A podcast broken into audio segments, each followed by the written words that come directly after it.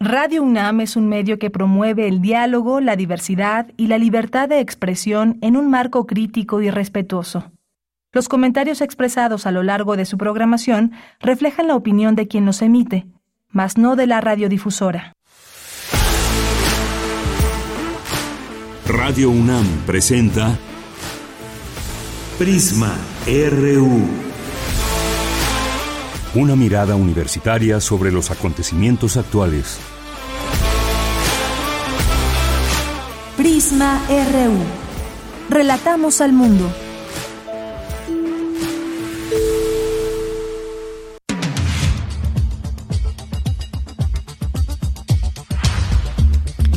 ¿Qué tal? Muy buenas tardes. Es un gusto poder saludarles aquí en este espacio Prisma RU como parte de la programación de Radio UNAM en el 96.1 de FM. Yo soy Deyanira Morán y en nombre de todo el equipo les saludo con mucho gusto y les presentamos los temas que tendremos hoy, los que vamos a abordar en esta tarde, en este jueves 11 de enero del año 2024. Vamos a platicar sobre el legado del doctor Sergio García Ramírez, investigador emérito de la Facultad de Derecho de nuestra casa de estudios. Vamos a platicar sobre él y su la pérdida, pues su muerte que conocimos el día de ayer. Vamos a platicar de esto con el doctor Raúl Contreras Bustamante, quien es director de la Facultad de Derecho de la UNAM.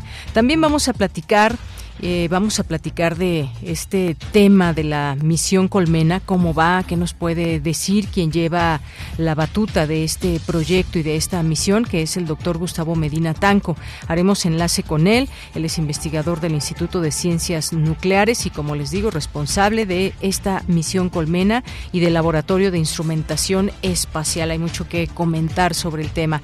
Vamos a platicar también eh, sobre lo que ha pasado en estos eh, temas electorales o lo que se va conociendo con los partidos políticos. Se conoció un pacto eh, un pacto firmado entre, entre el PRI y el PAN y que tiene que ver con el reparto con el reparto de pues distintos órganos y más donde pues pactan negocian y sobre todo cuando hay dos partidos que hacen una unión para ganar, por ejemplo, una gubernatura y luego se reparten lo que algunos considerarían un botín, pero vamos a vamos a platicar de este tema y lo que implica porque rompe con esto y gracias a Marco Cortés, el líder nacional del PAN es que conocemos de este acuerdo porque pues básicamente lo exhibió. Vamos a platicar de ese tema con Jorge Márquez Muñoz. Él es doctor en ciencia política por la UNAM, que nos platicará sobre este tema. Vamos a tener en nuestra segunda hora, eh, vamos a platicar, eh, invitarles al curso internacional Análisis Estratégico de Redes Sociodigitales, Medios de Comunicación y Narrativas Mediáticas. Y vamos a platicar sobre este tema. Si ustedes quieren más detalles y demás, mándenos sus preguntas, sus comentarios. Vamos a platicar de este tema con el doctor Julián Atilano, quien es investigador del Programa Universitario de Estudios sobre Democracia, Justicia y Sociedad. Tendremos también hoy cine, hoy es día jueves de cine con el maestro Carlos Narro en Cinemaedro, tendremos cultura con Tamara Quirós, así que quédese aquí en Prisma RU. Estamos con mucho gusto transmitiendo en vivo para todo nuestro público. Desde aquí, relatamos al mundo.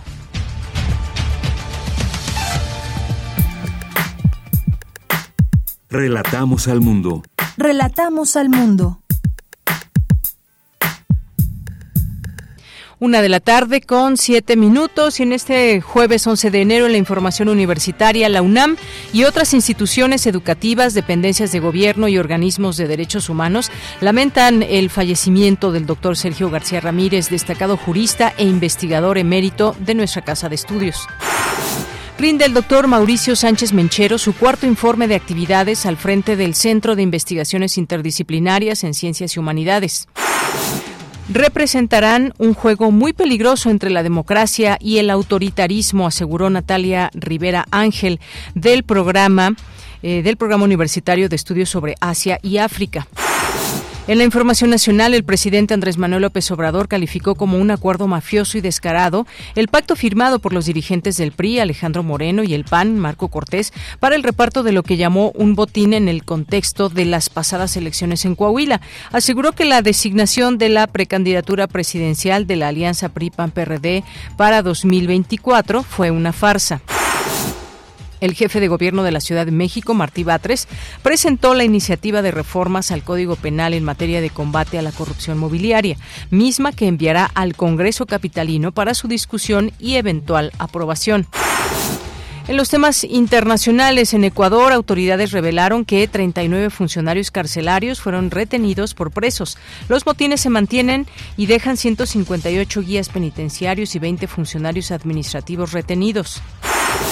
Y tras la violencia que envuelve a Ecuador, el gobierno de Argentina advirtió que también enfrenta el problema de crimen organizado, por lo que usará todos los recursos necesarios para combatirlo. La administración del presidente Javier Milei prevé la participación de las Fuerzas Armadas para enfrentar con urgencia al narcotráfico.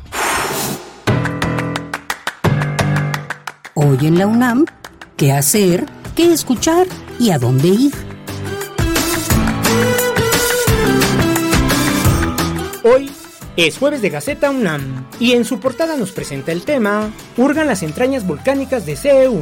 Especialistas y estudiantes buscan conocer y caracterizar el subsuelo a través de equipos que miden vibraciones, con el objetivo de identificar los vestigios de la zona previos a las erupciones ancestrales. Además, conoce el trabajo desarrollado por investigadores universitarios acerca de la infertilidad humana, la cual es multifactorial y puede estar asociada a la alimentación, la exposición a contaminantes y estrés. Toda la información la podrás encontrar en la Gaceta de la UNAM de hoy jueves 11 de enero. Visita el sitio oficial gaceta.unam.mx. Hoy no te puedes perder una emisión más de la serie radiofónica Revista de la Universidad, bajo la conducción de Elvira Lisiaga. El programa de hoy jueves 11 de enero continúa abordando el tema del EZLN, a 30 años de su levantamiento armado en Chiapas. La serie radiofónica Revista de la Universidad se transmite todos los jueves por el 96.1 de frecuencia modulada, en punto de las 16 horas, después del corte informativo. La sala Julián Carrillo de Radio UNAM te invita a las funciones de la puesta en escena Fuegos, velada griega con música en vivo, integrada por tres monólogos de la literatura griega, Ariadna, Medea y Penélope. Las funciones se llevan a cabo todos los jueves de enero, en punto de las 20 horas en la sala Julián Carrillo de Radio UNAM. La entrada es libre y el aforo limitado. Para Prisma RU, Daniel Olivares Aranda.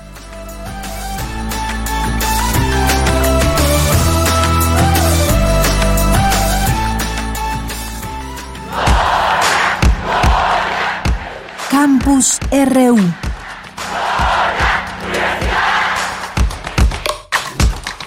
Una de la tarde con 11 minutos y nos vamos al campus universitario de este día, jueves 11 de enero, eh, con mi compañera Cristina Godínez. Fallece el jurista, investigador emérito de la UNAM y extitular de la Corte Interamericana de Derechos Humanos, Sergio García Ramírez. le presentamos esta semblanza.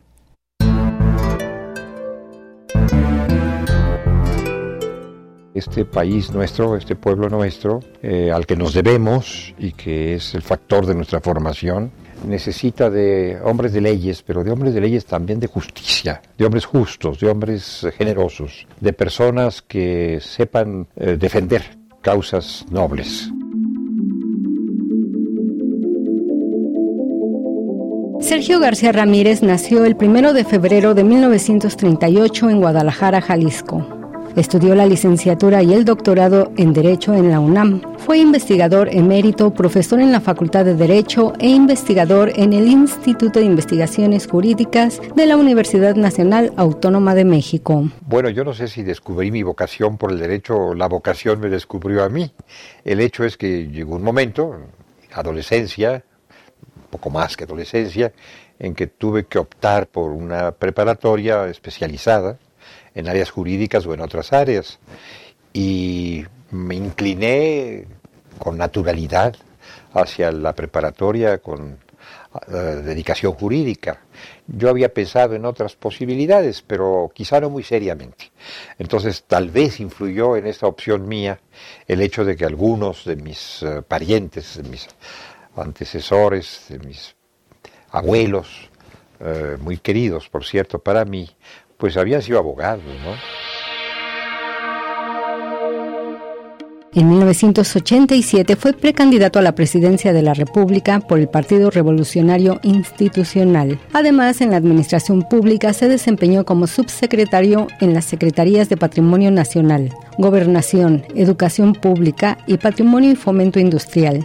Fue Procurador General de Justicia del Distrito Federal, consejero electoral en el Instituto Federal Electoral, secretario del Trabajo y Previsión Social y Procurador General de la República. He sido fiscal, eh, procurador de justicia, eh, y he sido juez internacional. En fin, he tenido distintos eh, espacios para el desarrollo de mi profesión y actualmente el de investigador y el de profesor. No solo actualmente, sino desde hace ya muchos, muchos años. En 1967 fue electo como juez de la Corte Interamericana de Derechos Humanos y reelecto en 2003 para otro periodo de seis años. Y en noviembre de 2004 fue presidente de la Corte, cargo que desempeñó hasta enero de 2008. Entre otras actividades, fue presidente y fundador del Tribunal Superior Agrario y del Instituto Nacional de Ciencias Penales miembro de la Junta de Gobierno de la UNAM, del Consejo Consultivo de la Comisión Nacional de los Derechos Humanos, de la Comisión Nacional de Arbitraje Médico y del Consejo Directivo del Instituto Nacional de Administración Pública. Entre su obra escrita destacan la autonomía universitaria en la Constitución y en la ley, la justicia penal en México, sistema penal, errores y desvíos y COVID-19 y la desigualdad que nos espera. También dirigió la revista Diálogo Jurisprudencial. Trabajar en la investigación y traducir la investigación en publicaciones. Como autor, pues ha sido muy satisfactorio. He tenido la oportunidad de escribir mucho. Es mi profesión, es parte de mi actividad cotidiana. A eso me dedico, entre otras cosas, esencialmente.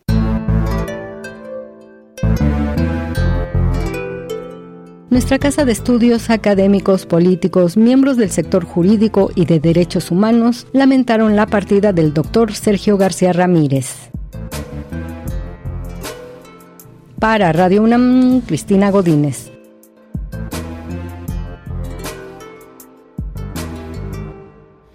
Bien, y nos enlazamos ahora con el doctor Raúl Contreras Bustamante, quien es director de la Facultad de Derecho de la UNAM, para platicar de eh, pues la partida y el legado, por supuesto, también del doctor Sergio García Ramírez, investigador emérito de la Facultad de Derecho. ¿Qué tal, doctor Raúl Contreras? Bienvenido a este espacio de Prisma RU de Radio UNAM. Muchas gracias, Deyanira. Muy buenas tardes a sus órdenes.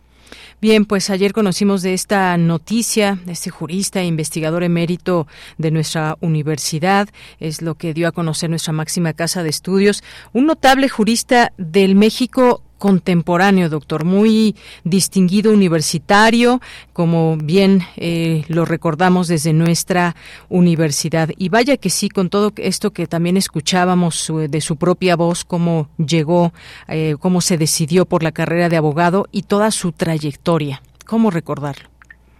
Ha sido muy emocionante escuchar la voz de mi amigo y maestro de vida, don Sergio. En este momento estaba yo eh, disfrutando de su voz. Este, hace muy pocos días yo había hablado con él por teléfono y, estaba este, muy activo.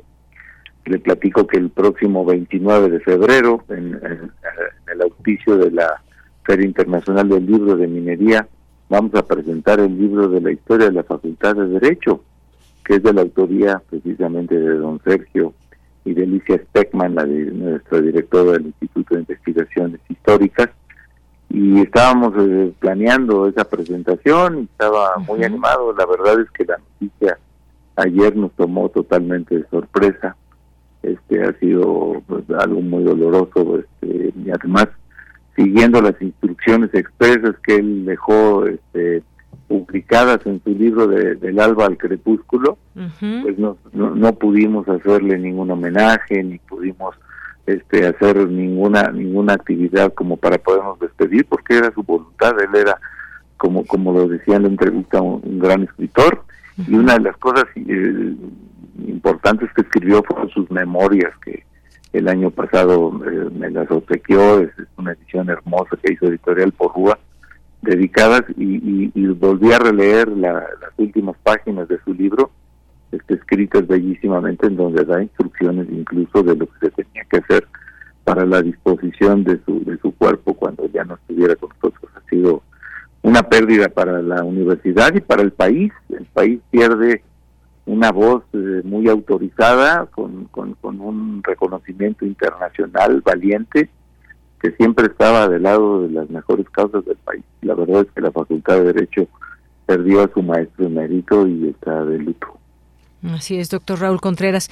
Y, cargos muy importantes, además, que desempeñó a lo largo de su carrera profesional. Estábamos escuchando ahí en esta nota algunos de ellos. Juez de la Corte Interamericana de los Derechos Humanos, consejero del Instituto Federal Electoral o INE.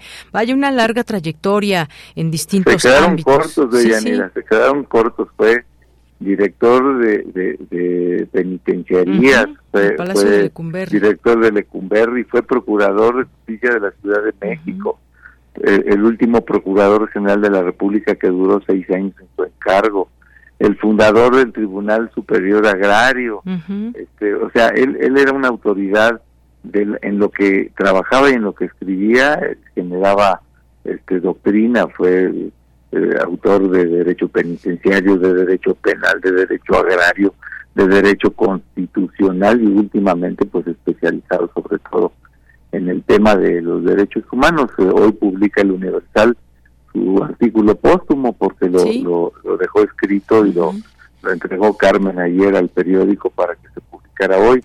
Este, así que este, la verdad es que cuando uno uno ve la cantidad de cosas que investigaba, que escribía, este, la cantidad de conferencias que daba, uno, uno sabía que estaba frente a una persona fuera de ser.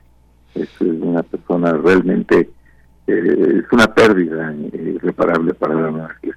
Así es. Y bueno, hablábamos de estos distintos cargos a lo largo de su trayectoria, importantes cargos, hay que decirlo, desempeñados eh, por eh, Sergio García Ramírez, el doctor, pero también están todas sus publicaciones, doctor, decenas de libros sobre temas de justicia penal, derechos humanos, investigador del Instituto de Investigaciones Jurídicas eh, de la UNAM, como sabemos, pues alcanzó el nivel 3 del Sistema Nacional de Investigadores. ¿Quedan ahí sus publicaciones? Sí, quedan sus publicaciones. Este, la verdad es que yo yo le preguntaba este, si dormía en algún momento de su vida porque siempre estaba este, en actividad y de repente llegaba con un nuevo libro. La verdad es que tenía una capacidad de estudio, de lectura, de investigación. Este, escribía semanalmente eh, en, el periódico, escribía para la revista siempre. O sea, la verdad es que uno no no no entiende esa capacidad de, trabajo, de concentración, y, en donde se desempeñaba esa doctrina. Eh, nosotros hemos dicho, y que fue el argumento más importante cuando presentamos su candidatura ante el Consejo Universitario para que fuera emérito, él es el autor del concepto de, la convencionalidad, que es un término eh, que ya está aceptado por, por el constitucionalismo a nivel mundial, que es la obligación que tienen los estados no solamente de, ceñir sus actos a lo que digan sus propias constituciones, sino también a las disposiciones internacionales que, que devienen de los organismos internacionales. Eso, esos convenios internacionales que se suscriben por los estados y que tienen, como ya dice nuestra constitución, el mismo nivel de la constitución, pues es creación del trabajo de, de Sergio García Ramírez como juez y luego como presidente de la Corte y, acababan de hacer una, un homenaje en Costa Rica, en la Corte Interamericana, fue en noviembre, y en Italia en diciembre le hicieron un reconocimiento como el defensor de los derechos humanos más destacado de América. Efectivamente, y que además, bueno, la Corte Interamericana hizo llegar un texto al Universal, justamente donde él escribía, que dice que su trayectoria como jurista y académico deja una enorme contribución en la región al fortalecimiento de la democracia y el Estado de Derecho. Aquí podemos, pues, eh, trascendió en el ámbito, al ámbito internacional también. Sí, nosotros aquí en la Facultad de Derecho tenemos un concurso anual de litigación que hacen los estudiantes de, Latinoamérica y, cada año pues teníamos un mensaje que mandaba el presidente de la corte en turno para para este, homenajear a, a don Sergio. Ya no fue posible que viniera en lo personal por los temas de la pandemia pero este, cada que nosotros hablábamos a la corte o a la comisión para pedirles que mandaran algún mensaje, lo mandaban grabado y siempre este, las reuniones que teníamos a nivel internacional en España, en, Argentina, este, es uno de los mexicanos eh, más respetados por por, por la, eh, la comunidad jurídica internacional. Es verdaderamente un mexicano de excepción. Efectivamente. Y bueno, pues ahí dejamos esta invitación para leer sus textos y el que se publica hoy justamente en el Universal en este día, Derechos Humanos, la cuestión mayor para 2024, que justamente pues hasta en esta última colaboración, haciendo énfasis en este enfoque sobre los derechos humanos. Pues, doctor Raúl Contreras Bustamante, muchas gracias por aceptarnos esta llamada y recordarnos pues todo, la, toda esta parte una parte de la trayectoria del doctor Sergio García Ramírez. Gracias, Deyanira. Don Sergio se fue muy preocupado seguramente por el futuro que tendrá la división de poderes, por el futuro que tendrá eh, eh, la integración del Poder Judicial Federal, el respeto a, los pesos y contrapesos, así que desde aquí, desde la Academia, trataremos de, seguir este, adelante con sus ideas y defendiendo las causas que él siempre este, nos enseñó que había que seguir defendiendo. Por supuesto, pues le agradezco mucho que nos haya tomado esta llamada y muy buenas tardes. Gracias, Deyanira. Hasta luego. Hasta luego. Gracias al doctor Raúl Contreras Bustamante, director de la Facultad de Derecho de la UNAM. Porque tu opinión es importante, escríbenos al correo electrónico prisma.radiounam@gmail.com. Bien, pues vamos ahora con mi compañera Cindy Pérez Ramírez. Destaca el director del Centro de Investigaciones Interdisciplinarias en Ciencias y Humanidades, avances significativos en docencia, investigación y divulgación. ¿Qué tal, Cindy? Muy buenas tardes. ¿Qué tal, Deyanira? Es un gusto saludarte. Muy buenas tardes. Ante el rector de la UNAM, Leonardo Lomelí Vanegas, el director del Centro de Investigaciones Interdisciplinarias en Ciencias y Humanidades, Mauricio Sánchez Menchero, presentó su cuarto informe de labores. En su discurso resaltó los logros alcanzados en el centro e instó a continuar trabajando en la edificación de una nación más justa e igualitaria. El mundo está cambiando a un ritmo asombroso y es nuestra responsabilidad adaptarnos y mantenernos a la vanguardia. Por ser la instancia académica que somos, debemos continuar con nuestras propuestas de interdisciplina crítica para superar a las problemáticas complejas a partir del fomento a la innovación y equipando a nuestros y a nuestras estudiantes con las herramientas y habilidades necesarias para enfrentar una realidad en constante cambio. Al mismo tiempo, el coordinador de humanidades de la UNAM, Miguel Armando López Leiva, subrayó y elogió los esfuerzos del Centro de Investigaciones Interdisciplinarias en Ciencias y Humanidades EICH hacia la promoción de la igualdad de género. Quiero destacar, no es menor desde luego, la participación de las mujeres en este centro. De acuerdo con el informe que se presenta, las investigadoras del centro representan el 57% del total de este personal, las técnicas 71% y el 68% del personal administrativo, más el 86% de postdoctorantes de la UNA. Si bien es cierto que la presencia de mayoría de mujeres no implica per se igualdad de género, es una noticia importante que tenderá a equilibrar lo sustantivo más allá de lo cuantitativo. Por esa misma razón celebro la recién creada Comisión Interna para la Igualdad de Género, compromiso indeclinable e impostergable en la lucha contra toda forma de violencia contra las mujeres.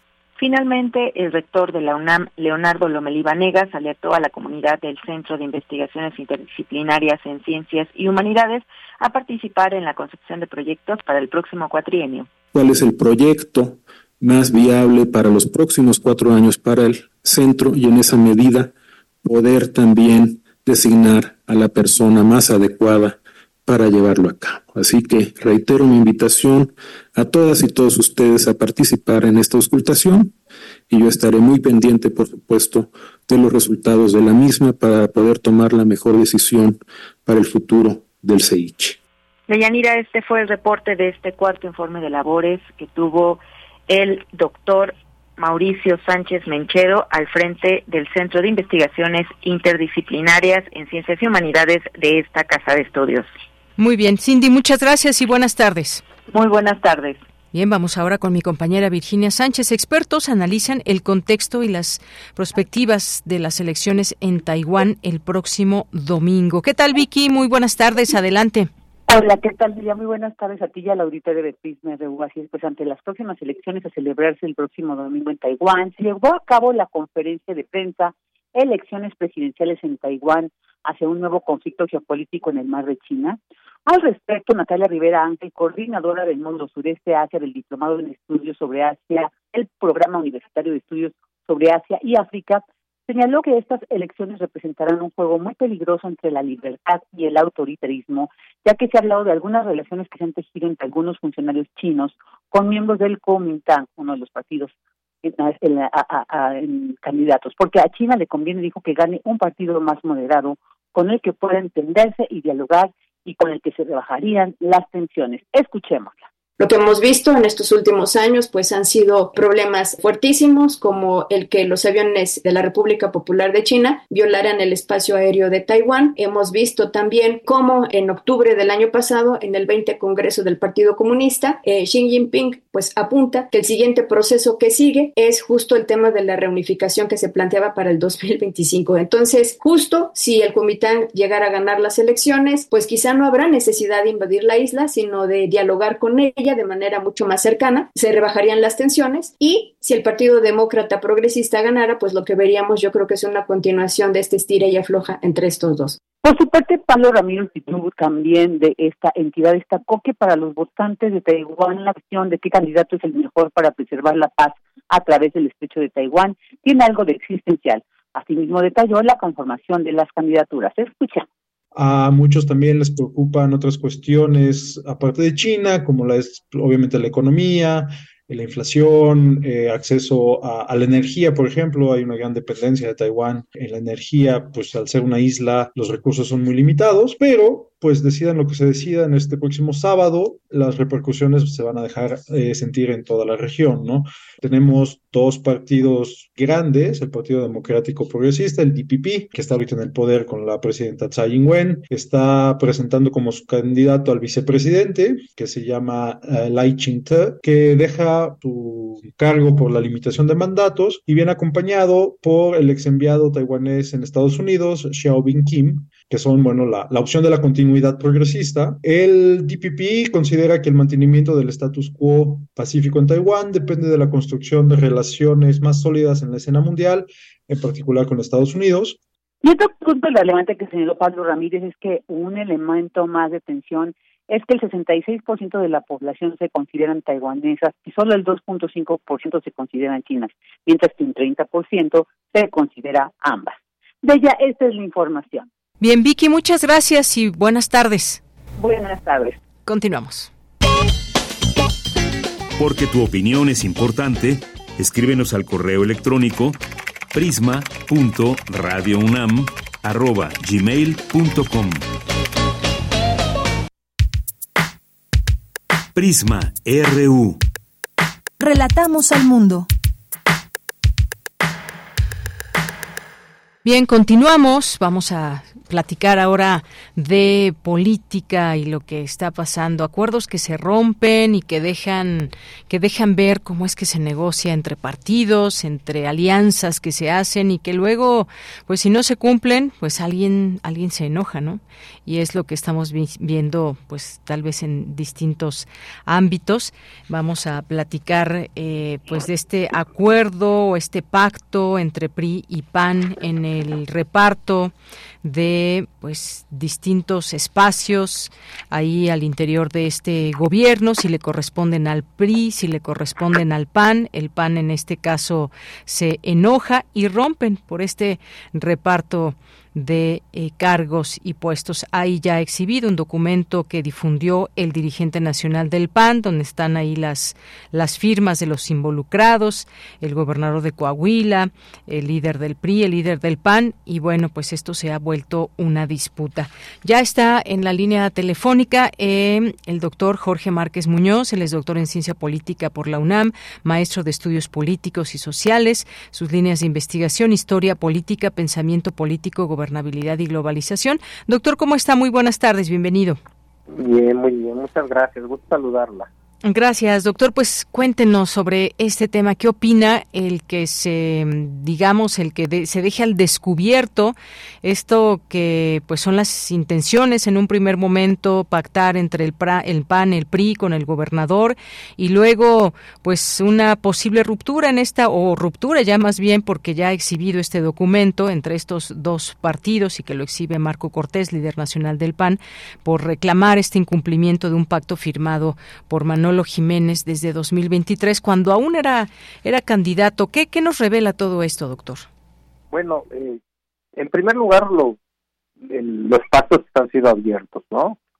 en realidad ha habido bastante transparencia, ha sido muy claro que se está pactando, pues porque, digamos, Morena al conformarse de la manera en que se conformó, es decir, tomando grandes pedazos de los viejos partidos, pues dejó muy debilitados al PRI, al PAN y al PRD. ¿no? Tenemos una migración enorme de panistas PRIistas hacia Morena y bueno, pues se quedaron ahí con, con, sus pedacitos de partido, ¿no? Eso pues obligó a una reconfiguración del sistema de partidos, como ya lo vimos que ocurrió a lo largo de este sexenio. Y en esa reconfiguración pues hay muchas cosas novedosas, ¿no? Como por ejemplo estas, estas coaliciones eh, no, no, que las coaliciones sean una cosa nueva, pero la naturaleza de esta coalición, por ejemplo, nunca había sido en alianza el PRI con el PAN ni con el PRD, sino hasta este, hasta este sexenio. Y otra novedad de esta coalición es que además pues se mantiene para casi todas las posiciones. Es decir, siempre se pensaba una coalición PAN-PRD, por ejemplo, para determinada gobernatura, en donde sería muy fuerte el PRI, y se llevaba a cabo. No, no, aquí hay un marco general de negociación. ¿Y, ¿Y por qué digo todo esto? Porque todo esto lo que implica es que es un sistema que se está reconfigurando, es un sistema nuevo. Y, y, en, tanto es un sistema nuevo, pues no tiene sus reglas todavía muy bien definidas. Entonces lo que vemos en esta disputa es justamente cómo se van a ir puliendo esas reglas. Porque por un lado, eh, pues claro, los panistas dicen, aquí tú me firmaste, me toca Torreón para la siguiente elección, ¿no? Que básicamente es el, problema fundamental. Y los priistas dicen, bueno, pero pero es que tenías que tener un cierto porcentaje de votos. O sea, la verdad es que te tiraste a la maca, sacaste seis puntos, ¿no? Este, ya había prometido 20, y, y, entonces, bueno, eh, ¿Y, y, y por qué el PRI saca este argumento aunque no viene en el, en el famoso en el famoso acuerdo este de coalición? Porque el espíritu de, la, de, los el espíritu del marco general de esta de esta coalición es que la negociación es una negociación realista. Es decir, eh, los partidos van dejando el, el PRI, el PAN y el PRD van dejando que el, el que lleve mano en cada, en cada posición sea el que más tiene oportunidad de ganar. Entonces, si está muy alto el PRI en un lugar, sí. pues ese, ese, ese cargo, esa, esa postulación en principio le toca al PRI. Y es lo que está pasando en Torreón. El PAN está muy abajo, entonces el, el, el espíritu general es ese. Por más por más que el acuerdo individual diga este, pues es que tú prometiste esto. Bueno, sí, pero el espíritu general es que ganemos las posiciones, no que perdamos las posiciones, ¿no? Entonces, por ahí se agarra un poco el PRI local, porque digamos tampoco es que el PRI nacional quiera entrar en esta disputa, ¿no? Para decir, pues no, nos toca a nosotros, porque si lanzamos a un panista, pues vamos a ser derrotados. El PAN aquí está está en, muy malas condiciones. y, y, y bueno, este, por supuesto, esto, esto al, interior, ¿no? Ya lo tendrán que ir resolviendo y tendrán que ir puliendo las reglas y tendrán que ir aclarando cosas para que justamente pues esto no, no les ocurra una y otra vez. No se ve tampoco un ánimo de división a nivel general de la coalición, que eh, grosso modo pues ha funcionado bien, ¿no? Porque si no hubiera habido esa coalición, pues quizás el PRI, el PAN y el PRD ya hubieran desaparecido. ¿No? Así este, en realidad ha funcionado bastante bien.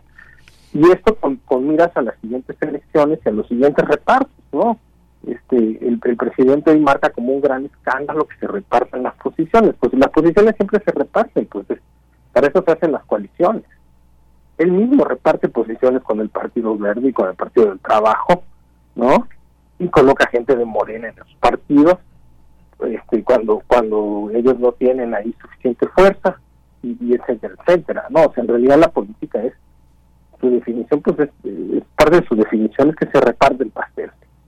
Y, y el pastel se reparte lógicamente, este, primero popularmente, ¿no? Este, no, no, no se reparte, no se reparte, este, eh, digo, a quién le preguntó el presidente, y lo menciono porque él ha, hecho una gran mención a esto en la mañanera, sí. pero, pero digamos, a quién le preguntó el presidente para armar su gabinete, o sea, no le pidió la opinión a nadie, ¿no?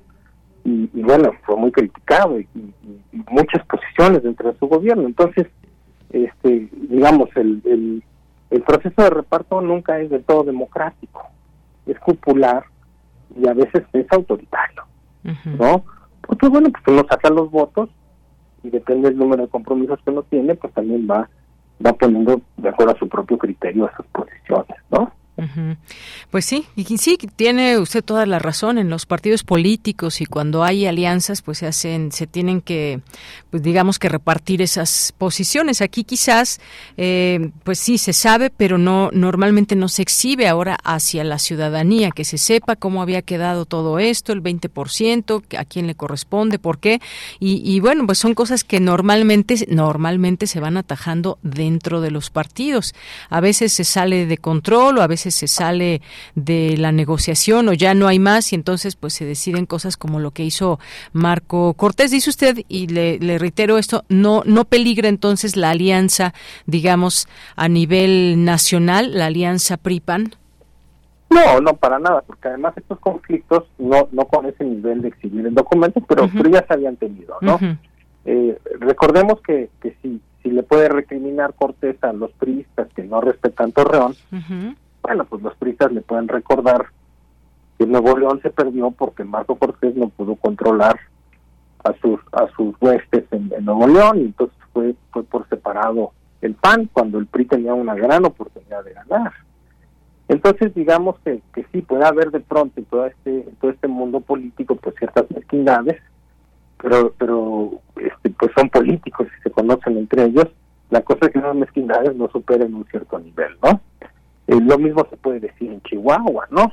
En donde ganó el PAN y la candidata del PRI declinó a favor de la, de la del PAN con unos votos que fueron decisivos ya casi al final.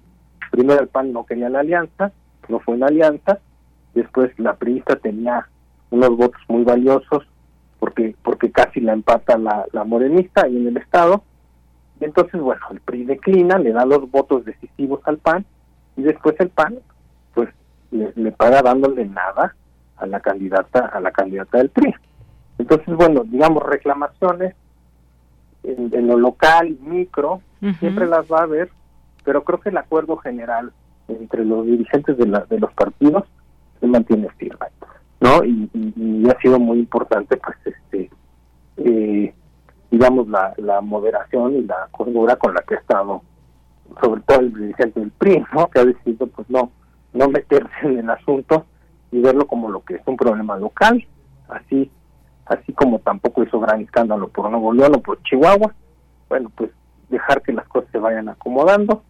Y si no puede haber coalición en Coahuila, pues no la habrá, ni modo, pero, pero el acuerdo general pues ya va muy avanzado, empezando porque todos los partidos de la coalición están apoyando muy firmemente a Xochitl ¿no? Así Entonces, digamos, ese es el eje que, que nos da la señal de que no hay una este peligro de ruptura, ¿no? ¿A qué hora arma el PRI o el PRD ahorita una candidatura presidencial? La verdad es que sería imposible, ¿no? Pues vamos a ver en qué para esto. Se habla en este documento que se incluía el reparto de notarías, direcciones de universidades, el Instituto de Transparencia y oficinas de recaudación en la entidad que correspondían, dice Marco Cortés, a su partido, al PAN. Y bueno, esto obviamente y políticamente también pues puede ser muy bien utilizado. Eh, Morena dijo que esto es una muestra de que en la derecha ven a las instituciones públicas como un botín. Bueno, sí, el, el, reparto alcanza más allá de las secretarías, de las posiciones este, eh, de elección, llega más abajo, como ya vemos, ¿no? Pero otra vez, este, Morena está igual, o sea, o sea, simplemente hay que ver, por ejemplo, eh, pues, pues cómo, cómo reparten entre su militancia pues, este, instituciones de, educación superior, simplemente hay que ver el CIDE, ¿no? Y, y cuando y cuando no está en posibilidades legales de, de ocuparlo, pues utiliza ahí la manita del puerco y de todas maneras lo ocupa, ¿no? Y hay que ver este lo que acaba de pasar en la en la Suprema Corte, ¿no? Entonces, bueno, pues sí, es verdad, hay reparto a muchos niveles, hay reparto en muchas posiciones, pero no es algo que, que tenga que ver con que un partido de derecha o de izquierda, no es algo con que tenga que ver con uno sea de Morena o del frente este opositor, sino que es una práctica de la política, ¿no? Este es la manera en la que también la, los los partidos políticos se aseguran de que eh, de que van a de que van a jalar la carreta los los demás no o sea uno uno consigue posiciones porque uno consiguió votos. Y, y si no consiguió votos pues esas posiciones se hacen más chiquitas. Porque digamos la esencia para poder repartir los cargos es que hay que llegar a los cargos y entonces bueno pues no no me parece tampoco así escandaloso ni atípico que, que se repartan incluso las universidades ahora el punto está en que si le puede tocar al PAN o al PRI determinada universidad, estoy de acuerdo, pero que elijan perfiles adecuados para dirigir una universidad, para dirigir una notaría, para dirigir... Está bien que les toque a ellos, pero que elijan los perfiles adecuados. Eso es lo que me parece sí que, que, puede ser un escándalo, ¿no? Que, que le toca al PRI determinada posición y coloca a alguien que nada que ver con el perfil, bueno, entonces eso creo que sí, porque le hace mucho daño a las instituciones. Lo otro no, lo otro ha sido práctica común. La verdad es que se lo han repartido hace mucho tiempo, como se lo repartían antes de la llegada de Morena, pero en general buscaban perfiles pues que no fueran en, disonancia con, con, la institución que iban a vivir. Claro. Muy bien. Bueno, pues así está este tema del cual queríamos platicar, que puede para ser para algunos un escándalo político, para otros cosas que ya ya se saben y que solamente quedan ahí exhibidas y bueno, pues ahí está este tema. Muchas gracias, doctor Jorge Márquez. qué amable, qué amable. Hasta luego, muchas gracias. Saludos a nuestro público. Claro que sí, hasta luego. Hasta luego. Que esté muy bien, gracias Jorge Márquez Muñoz, doctor en Ciencia Política por la UNAM. Continuamos. Prisma RU. Relatamos al mundo. Bien, como, como lo dice nuestra propia UNAM y la página de UNAM Global, la misión Colmena de la Universidad Nacional Autónoma de México ha alcanzado un hito significativo con el encendido exitoso de sus microrobots en el espacio profundo. Vamos a platicar con el doctor Gustavo Medina Tanco, quien es investigador del Instituto de Ciencias Nucleares y responsable de la misión Colmena y del Laboratorio de Instrumentación Espacial. ¿Qué tal, doctor? ¿Cómo está? Muy buenas tardes. Muy buenas tardes. Gracias por la invitación para estar con ustedes. Gracias, pues qué gusto escucharlo aquí en los micrófonos de Radio UNAM para que nos platique más a detalle todo esta eh, lo que ha formado parte de esta misión con este gusto y emoción que hemos seguido. ¿Qué, qué ha pasado en estos días desde que se lanzó esta misión al espacio? Mire, eh, no sé si los oyentes sabrán, pero hubo un lanzamiento sumamente exitoso por parte del, del, cohete Vulcan Centauro de la empresa ULA, llevando a la nave Peregrine al espacio. Se separaron también exitosamente de la nave Peregrine del cohete y entró en la trayectoria correcta para llegar a la Luna. Se encendieron todos los subsistemas de la nave Peregrine en forma perfecta también pero lamentablemente siete horas después de la separación, ya en viaje hacia la Luna, eh, la nave comenzó a desorientarse con respecto al Sol. Esto es decir, estando en la trayectoria correcta para llegar a la Luna, dejaron sus paneles solares de apuntar al Sol, lo que es esencialmente una sentencia de muerte porque se pasa a funcionar con baterías simplemente que se acaban. Eh, se hicieron unas maniobras eh, muy exitosas también, el, grupo de, ingenieros de Peregrine, con los cuales hemos trabajado durante tantos años, pues hicieron una labor magnífica en conseguir reposicionar la nave con respecto al Sol. pero claro, la falla original que había producido eso fue un defecto en una pequeña válvula que alimenta uno de los cohetes encargados de eh, ayudar a la orientación de la nave. Para compensar ese, ese motor faltante, eh, se tiene que hacer un uso excesivo de todos los otros motores de la nave, lo que produce un gasto de combustible elevadísimo. ¿Qué quiere decir eso? Pues que la nave no va a poder viajar hasta la superficie de la Luna, lo que le llevaría por más o menos unas cuatro semanas más, es decir, no va a poder alunizar. Eh, de hecho, le quedan aproximadamente en este momento tal vez 28, 30 horas de combustible en el sistema de orientación para poder seguir mirando al Sol y teniendo potencia. No obstante, la trayectoria para llegar a la superficie de la Luna es compleja y pasa dos veces por cerca de la Luna, entonces ya estamos en realidad llegando a una distancia equivalente a la de la Luna, ¿sí? ya estamos a prácticamente 380 mil kilómetros de distancia de la Tierra, ¿sí? eso es espacio profundo, es decir, hemos salido de la magnetósfera de la Tierra, que es quien protege básicamente no solo a nosotros, sino a la gran mayoría de todos los satélites que utilizamos corrientemente para todas las actividades en la Tierra. Eh, y estamos en una región en este momento ya donde muy, muy pocas naciones han conseguido operar con su tecnología.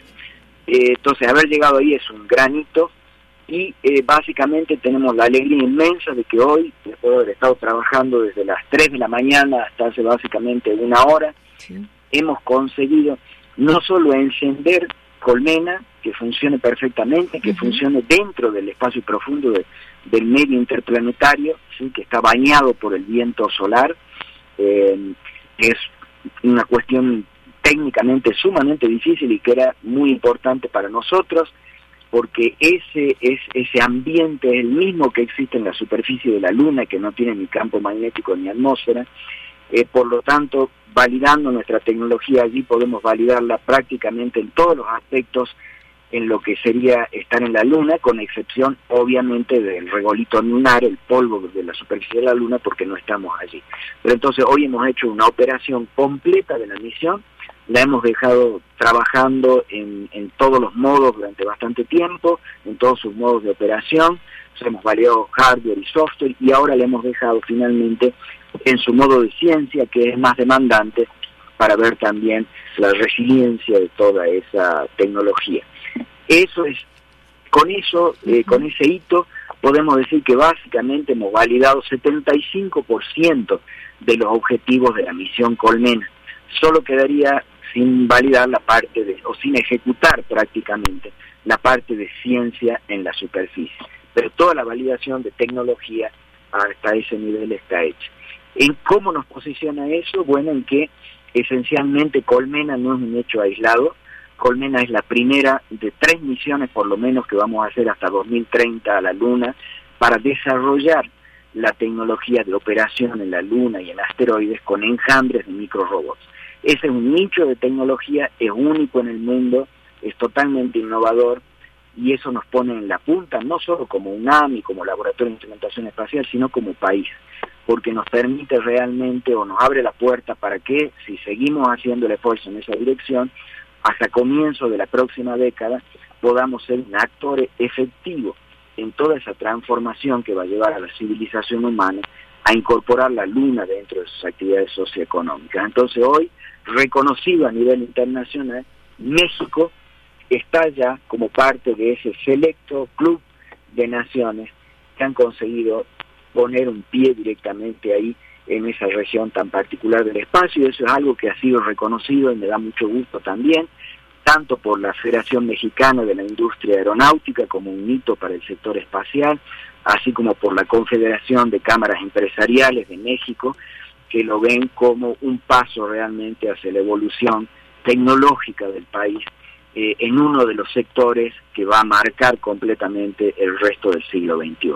Claro, y compartimos este, este logro, creo que la comunidad eh, científica de la UNAM, de las instituciones participantes, pues sabemos que esto, por donde quiera que se le vea, es un logro que representa un avance muy, muy importante eh, del éxito de este proyecto, aun cuando esto que nos está platicando, esta desorientación con respecto al sol y demás, las maniobras han sido exitosas y como usted dijo, muy pocas naciones han llegado eh, donde lo ha hecho esta misión de Colmena y creo que eso es de destacarse.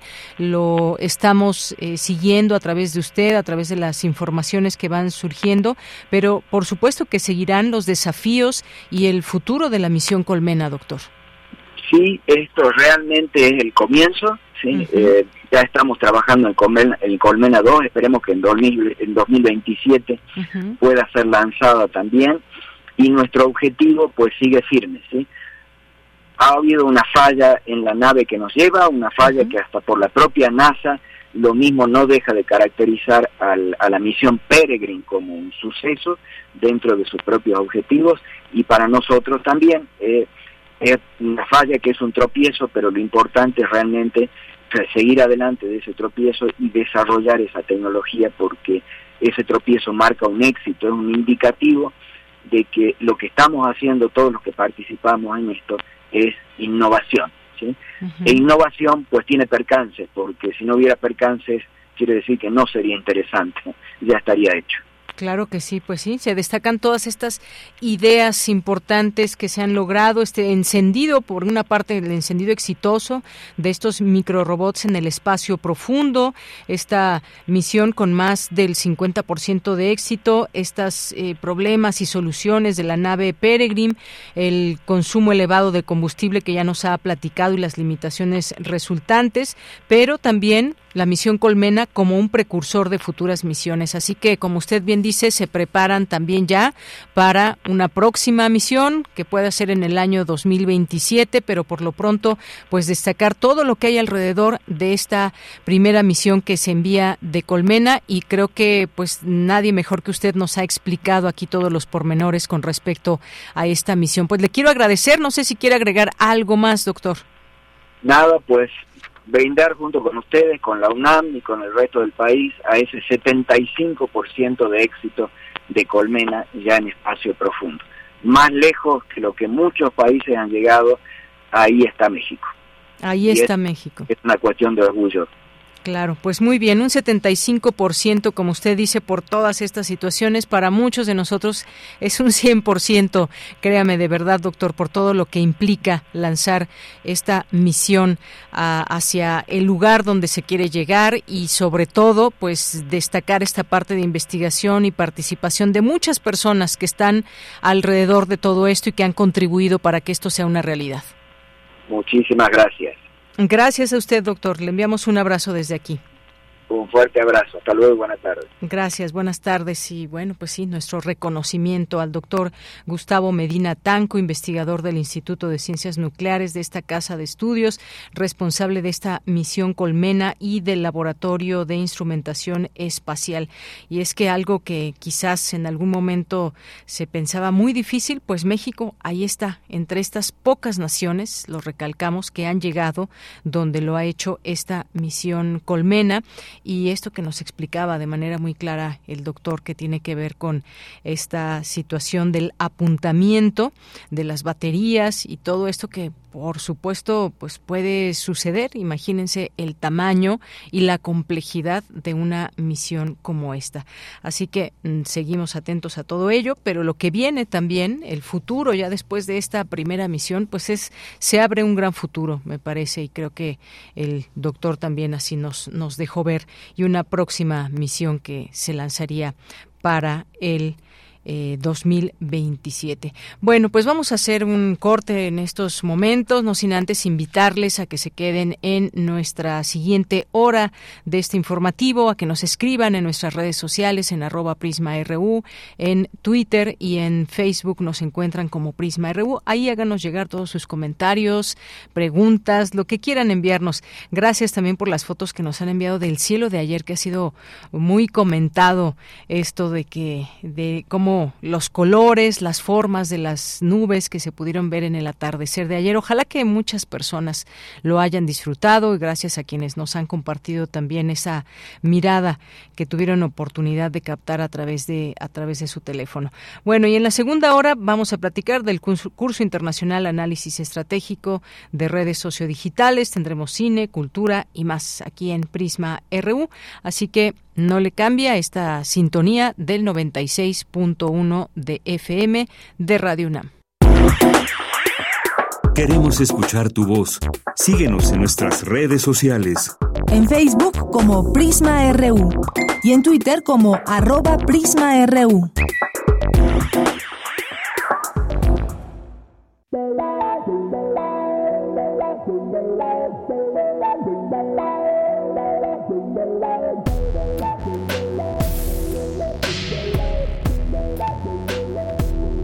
En Radio UNAM le damos las gracias por escucharnos.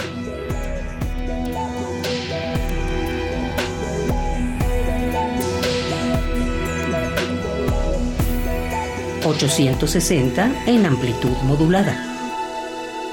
...96.1 en frecuencia modulada.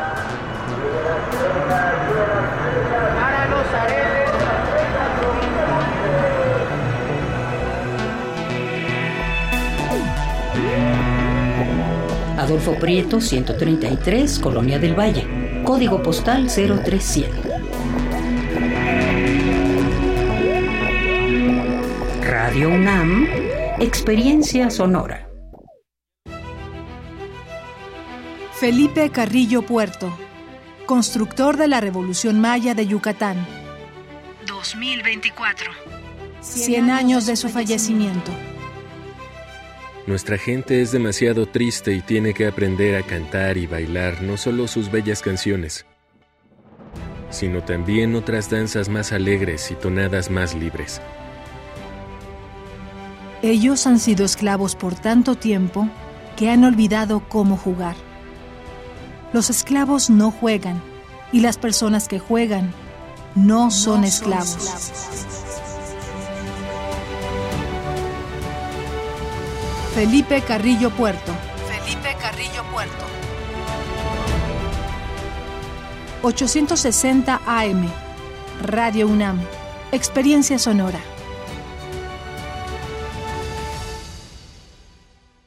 ¿Sabes qué tienen en común? El polvo de una estrella durmiente, el moco de King Kong o el enano más alto de todos. Pues que a todos los puedes encontrar en la radio. Solo tienes que decir las palabras mágicas. ¡Hocus Para tus orejas y escúchanos todos los sábados a las 10 de la mañana por Radio UNAM. Experiencia sonora.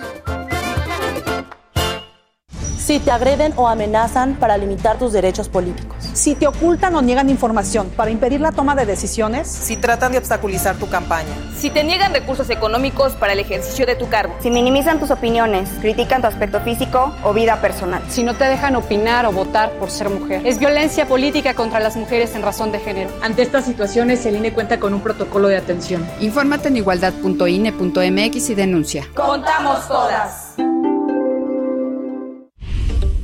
Delitos electorales son aquellas acciones que buscan alterar los resultados en las elecciones. Nuestra misión como Fiscalía especializada en materia de delitos electorales es investigar y perseguir los delitos electorales federales.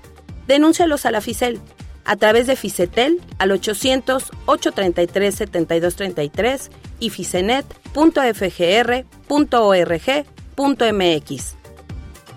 Fiscalía General de la República. En la vida cotidiana se reflejan las problemáticas sociales, con diferentes causas y consecuencias. Pensemos juntas y juntos las posibles soluciones. Vida cotidiana. Análisis de nuestro día a día. Viernes a las 16 horas, después del corte informativo. Si sucede a nuestro alrededor, es importante. Radio UNAM, Experiencia Sonora.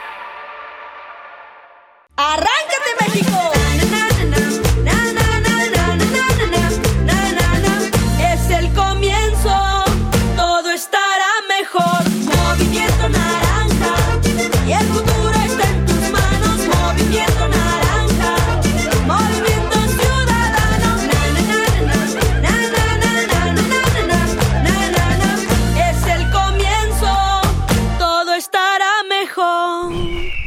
Movimiento Ciudadano. Ahí viene la cuarta transformación, con este ritmo que está sabrosón, unidos en una revolución que mi México lindo merece hoy. Ay, a la izquierda como el corazón. Vete, vete, es la cuarta T. Vete, vete, es la cuarta T. Vete, es la cuarta transformación porque México merece más. Ay, PT. PT es la 4T.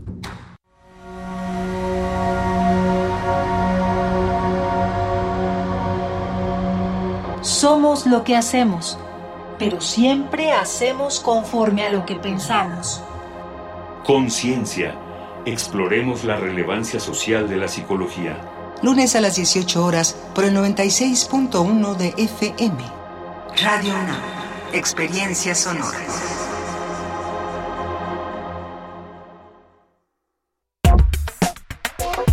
Tu opinión es muy importante. Escríbenos al correo electrónico prisma.radiounam@gmail.com.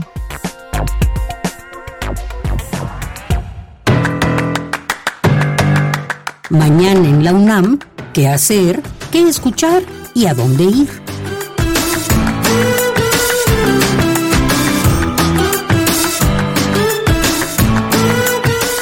La Facultad de Contaduría y Administración de la UNAM te invita a formar parte de la sexta generación de la Escuela de Escritores, Herramientas para una escritura de vanguardia, que se llevará a cabo del 15 al 26 de enero y contará con diversas actividades como talleres, charlas y conferencias. Tienes hasta hoy para inscribirte. Para mayores informes, visita el sitio oficial de la Facultad de Contaduría y Administración de la UNAM.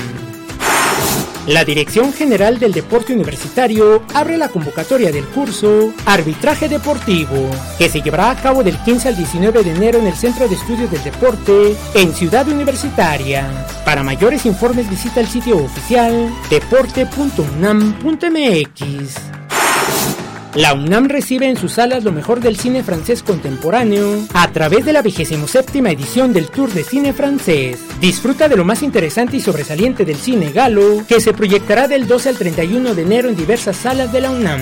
Consulta la programación completa en el sitio oficial filmoteca.unam.mx. Para Prisma RU, Daniel Olivares Aranda.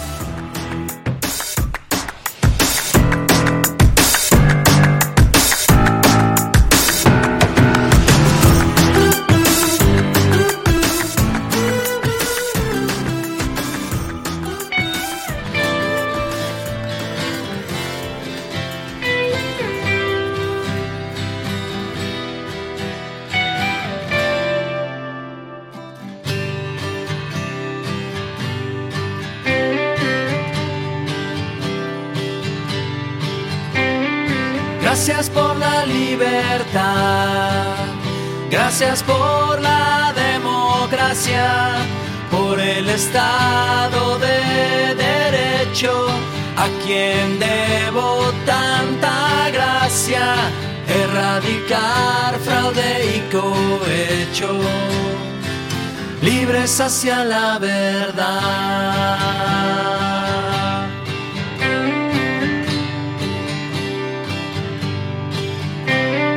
respetando y que el pánico no cunda, nada de ciudadanos de segunda. Esta sí es la nueva era, tu humanidad y la mía en un mundo de primera. No me dejes despertar, déjame seguir soñando. Me pregunto y hasta cuándo.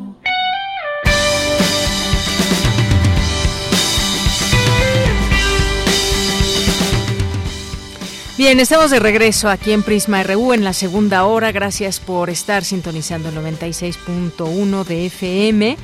Y dicen que hoy es el día del agradecimiento. Estaba buscando a ver por, por qué, cuál es la razón o quién está detrás de este día. Dicen que aunque no está oficializada por la Organización de las Naciones Unidas o la Organización de eh, Naciones Unidas para la Educación, la Ciencia y la Cultura, se desconoce específicamente el origen de esta efeméride. Eh, algunos incluso dicen que puede tener que ver con una estrategia publicitaria de una empresa de postales. ¿Cómo ven? Bueno, pues sea o no, es un buen día, siempre es un buen día para agradecer. Esto que estamos escuchando es de Café Tacuba y se llama Gracias. En verdad no la había escuchado yo, pero gracias a Marco Lubián, hoy la puedo escuchar, o la podemos escuchar.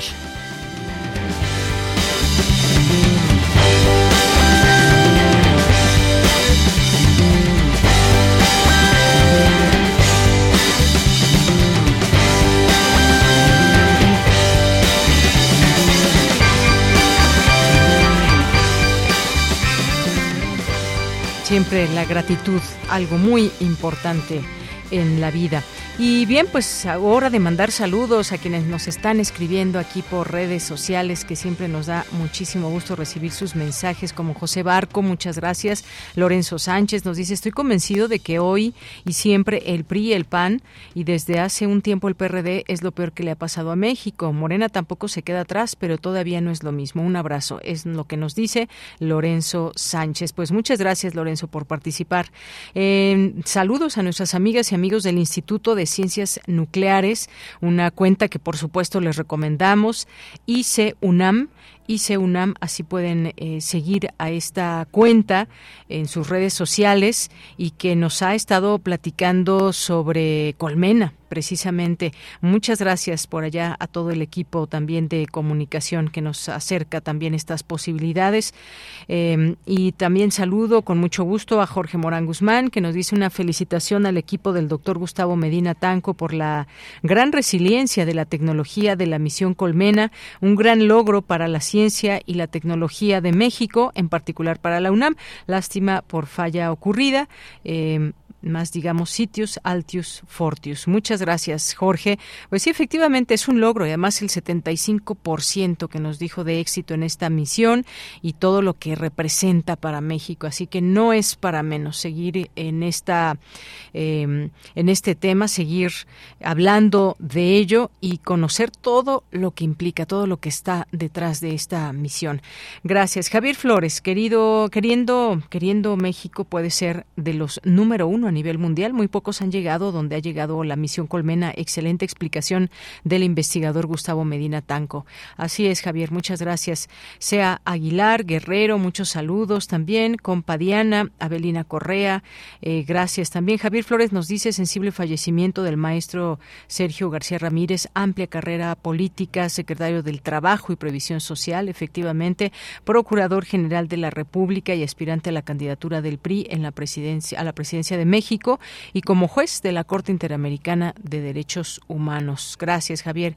José eh, Barco dice lo peor es que acepten como normal el secuestro de la administración pública. Justamente, José Barco, eso es lo que, lo que quisimos destacar también en, en esta nota que platicábamos, donde pues este documento que firmaron dos partidos con un gobernador, pues que no se cumple y uno se enoja, pero que queda al descubierto este reparto como si fueran como si fueran dulces, ¿no? Ahí les les repartimos esto, esto es lo que les toca, como que estas instituciones no debieran tener el el debido respeto y que quien llegue a estos cargos, pues no sea por una repartición, una cuota política y partidista, sino que fuese realmente que estén las mejores personas. Pero bueno, gracias por el comentario, coincido contigo. David Castillo Pérez eh, dice aquí eh, también por sus alumnos, eh, Abel Fernández nos dice muy sesgada la posición del investigador de la UNAM acerca de la exhibición de la repartición de cargos en Coahuila.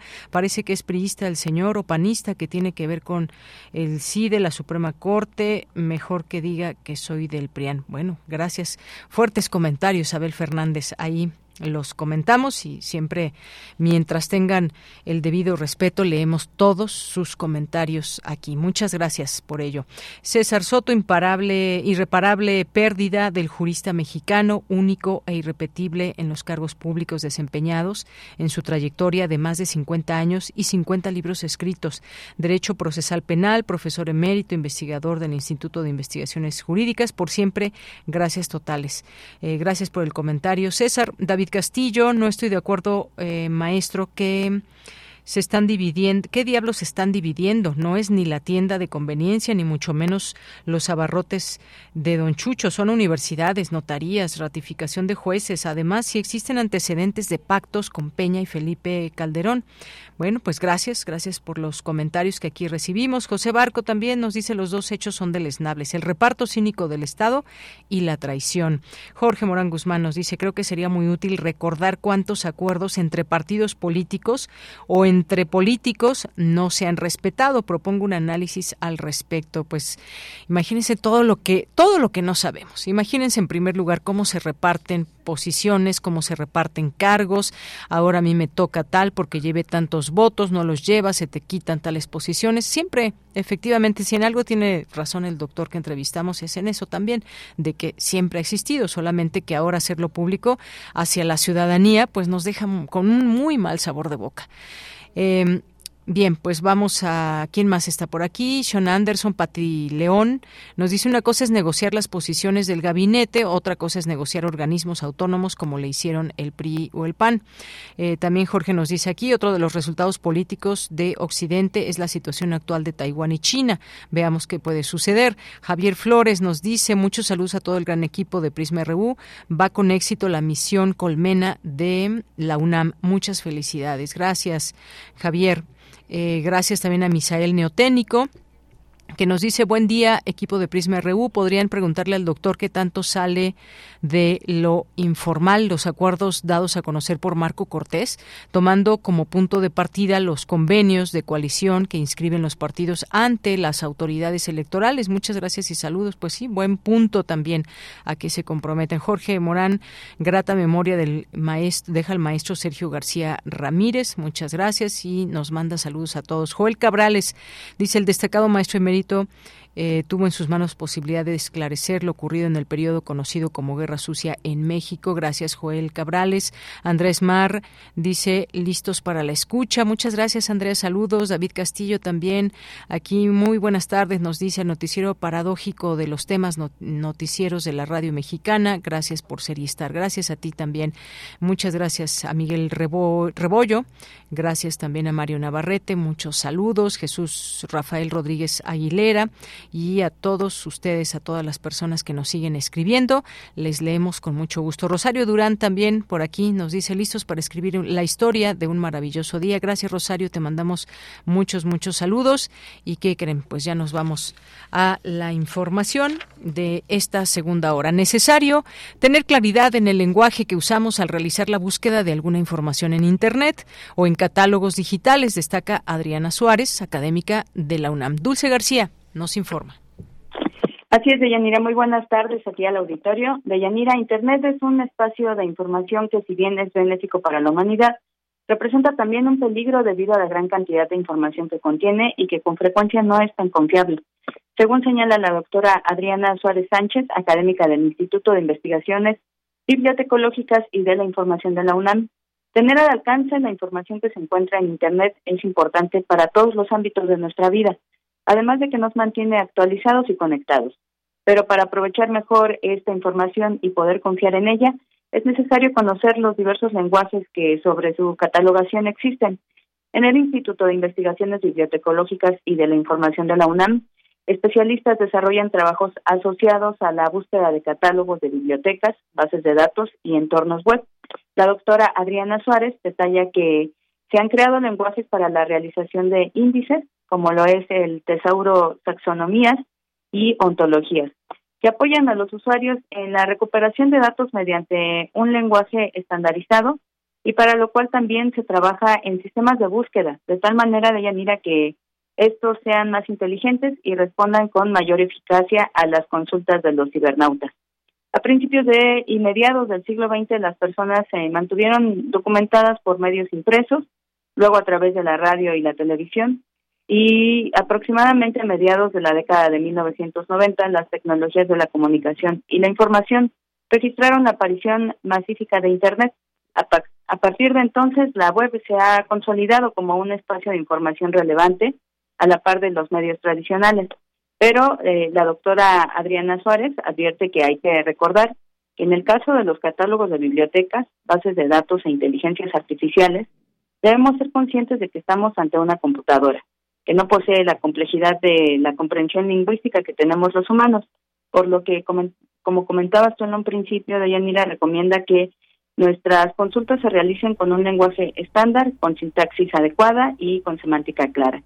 En las últimas décadas, la UNAM eh, desarrolló un proyecto en la materia que dio origen al repositorio institucional de la UNAM, el cual contiene más de 3 millones de recursos digitales.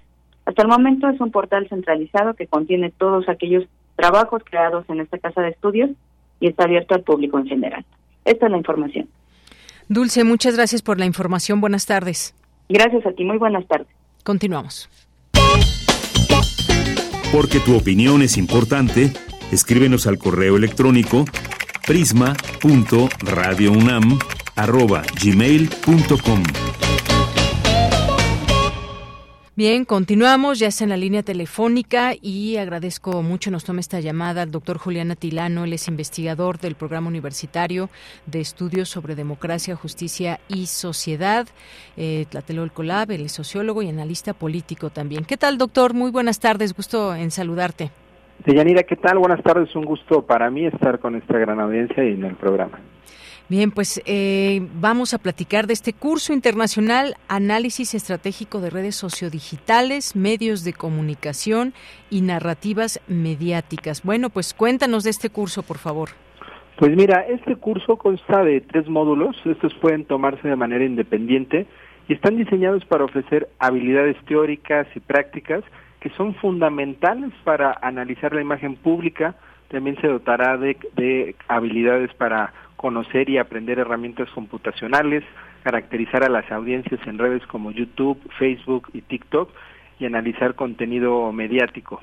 Esto este curso, que se compone de tres módulos que pueden tomarse de manera independiente, eh, lo que buscan justo es hacer que las personas que tomen este curso ah, tengan habilidades y puedan generar mayores eh, conocimientos para distintas áreas, está dirigido a community managers, a estudiantes, a estudiantes de posgrado, a periodistas, a asesores políticos, a políticos y políticas. El primer módulo se llama Construcción de Narrativas e Imagen Pública en Redes y lo que buscamos es capacitar en la creación y gestión efectiva de la imagen pública de marcas, personas, asociaciones en entornos digitales y medios de comunicación. Sabemos que es fundamental en este momento el, la, legitimidad, el prestigio, la construcción de la imagen pública. El segundo módulo se llama Audiencias, Métricas y Análisis de Redes Sociodigitales y el objetivo de este módulo o este segundo curso, de estos tres grandes este, cursos que se van a ofrecer, es proporcionar recursos analíticos para examinar a fondo las redes sociodigitales, es decir, cómo a partir del uso estratégico de las redes sociodigitales y con el conocimiento de las métricas que estas propias redes te proveen, puedes tomar decisiones para conocer a tus audiencias y llegar de una mejor manera con el mensaje. En este caso que eh, el interesado o la interesada quisiera dar. Y el tercer módulo es el análisis de medios y cobertura mediática. Aquí lo que buscamos es proporcionar metodologías para analizar coberturas y contenidos mediáticos con el propósito de conocer y evaluar la información que la ciudadanía recibe y la influencia que los medios tienen en, el debate. Es decir, aquí lo que vamos a hacer es dar herramientas eh, teóricas y prácticas para que las personas puedan analizar los medios, la cobertura mediática. Esta va más enfocada, por ejemplo, a periodistas o personas interesadas en los medios de comunicación. Eh, también te cuento que cada uno de estos cursos tiene un costo de seis mil pesos. Sin embargo, si toman los tres cursos, el costo sería menor, sería de 15 mil, pero aquí viene lo importante. Hay un 30% de descuento para las personas que se inscriban hasta el 15 de enero 15% de descuento igual general para las personas que se inscriban hasta el 28 de enero y lo más importante, y por eso nos da mucho gusto estar aquí en tu espacio, es que hay un 50%, ya sea para los tres cursos o para cada uno de los cursos individuales para la comunidad UNAM, es decir, estudiantes, administrativos, eh, profesores. el curso, el primer curso comienza el 3 de febrero y el último día de inscripción es el 31 de enero de Yanira. Pues muy bien, me parece que eh, pues ahí queda una invitación muy interesante, sobre todo ahora que estamos, creo, eh, doctor, sumergidos en un momento político muy importante y que todo esto de la construcción de narrativas, las audiencias, las métricas, cómo funcionan las redes digitales, eh, conocer también a las audiencias, por supuesto, cómo son estos análisis de medios, las coberturas y sobre todo tener estas herramientas teóricas y prácticas. Me parece un, un curso que va muy con nuestro momento, nuestro contexto para pues para seguir conociendo y permearnos más de todo esto. Si alguien pues está en los medios de comunicación o también estudiantes, estoy pensando en estas distintas carreras que puede haber y que se interesan en todo ello, allí se abre una ventana muy importante en estos momentos, doctor. Así es, justo como bien lo planteas, Deyanira, eh, estamos ya inmersos en un fenómeno, en una realidad eh, distinta, en una realidad que requiere que sepamos justo analizarla. Y esto va más allá de eh, un análisis académico. También este curso, estos tres cursos proveen de herramientas, de habilidades para personas que no necesariamente están en círculos de investigación o académicos, como pueden ser también personas que están a nivel profesional, eh, en el periodismo, en la comunicación, incluso personas que simplemente tienen interés en cómo se abordan los medios de, comunicación, las coberturas mediáticas, pues también para estas personas va dirigido porque justo eh, ya estamos en una realidad totalmente distinta y tenemos que eh, capacitarnos ¿no? constantemente. Por eso el objetivo del programa universitario para ofrecer este curso. Muy bien. Quienes nos están escuchando, eh, ¿cómo se pueden inscribir? ¿A través de qué página? ¿Cómo le hacen? Mira, pueden entrar a la página del programa universitario que es puedjs, pueds.unam.mx. Ahí, eh, al entrar a la página, inmediatamente les va a aparecer el banner donde viene esta información o a las cuentas del propio programa universitario que eh, pues prácticamente estamos en todas, estamos en TikTok, en Instagram, en Facebook, en Twitter o ahora ya X, ahí nos pueden encontrar y ahí van a encontrar también la información sobre, sobre este curso, es muy sencillo, se registran y pues ya se les hará llegar toda la información. De verdad que es un segundo año ya que estamos dando este curso y pues tenemos muchas ganas de estar conviviendo con, con nuevas generaciones, con personas adultas, con personas jóvenes, con personas que tienen interés en estar en este tipo de, instituciones va a haber un valor, va a haber una constancia también de llanera con valor curricular y vamos a tener conferencistas eh, magistrales para cada uno de los módulos. Va a ser el cierre con una conferencia magistral. Muy bien, pues tomemos todo esto en cuenta, doctor. Nuevas generaciones, personas de distintas edades que puedan converger en este, en estas, en estas temáticas y se pueda, pues, eh, tener este acceso a tener toda esta plataforma de conocimiento que decíamos en un contexto que creo que es el ideal. Ahí está también ya publicado en nuestras redes sociales eh, para que puedan comunicarse, para que puedan inscribirse si así lo desean. 3 de febrero dijiste que empieza. Comienza el 3 de febrero y el día último de inscripción es el 31 de enero. Hay descuentos, 30% de descuento hasta el 15 de enero, 15% de descuento hasta el 28 de enero y 50% de descuento para la comunidad UNAM. Muy bien, pues estamos todavía en tiempo. Si alguien quiere inscribirse, pues bueno, aquí tiene la oportunidad. Dejamos todo ahí en nuestras redes sociales también y si no, pueden entrar a la página del puex.unam.mx. Eh, doctor Juliana Tilano, como siempre, un gusto platicar contigo. Igualmente, Deyanira, y muchas gracias por el espacio. Un saludo a toda tu audiencia. Saludos, hasta luego. Bien, pues fue el doctor Julián Atilano, investigador del Programa Universitario de Estudios sobre Democracia, Justicia y Sociedad, eh, Tlatelolcolab, sociólogo, analista político, y este curso internacional, Análisis Estratégico de Redes Sociodigitales, Medios de Comunicación y Narrativas Mediáticas. Continuamos. Porque tu opinión es importante, escríbenos al correo electrónico prisma.radiounam@gmail.com.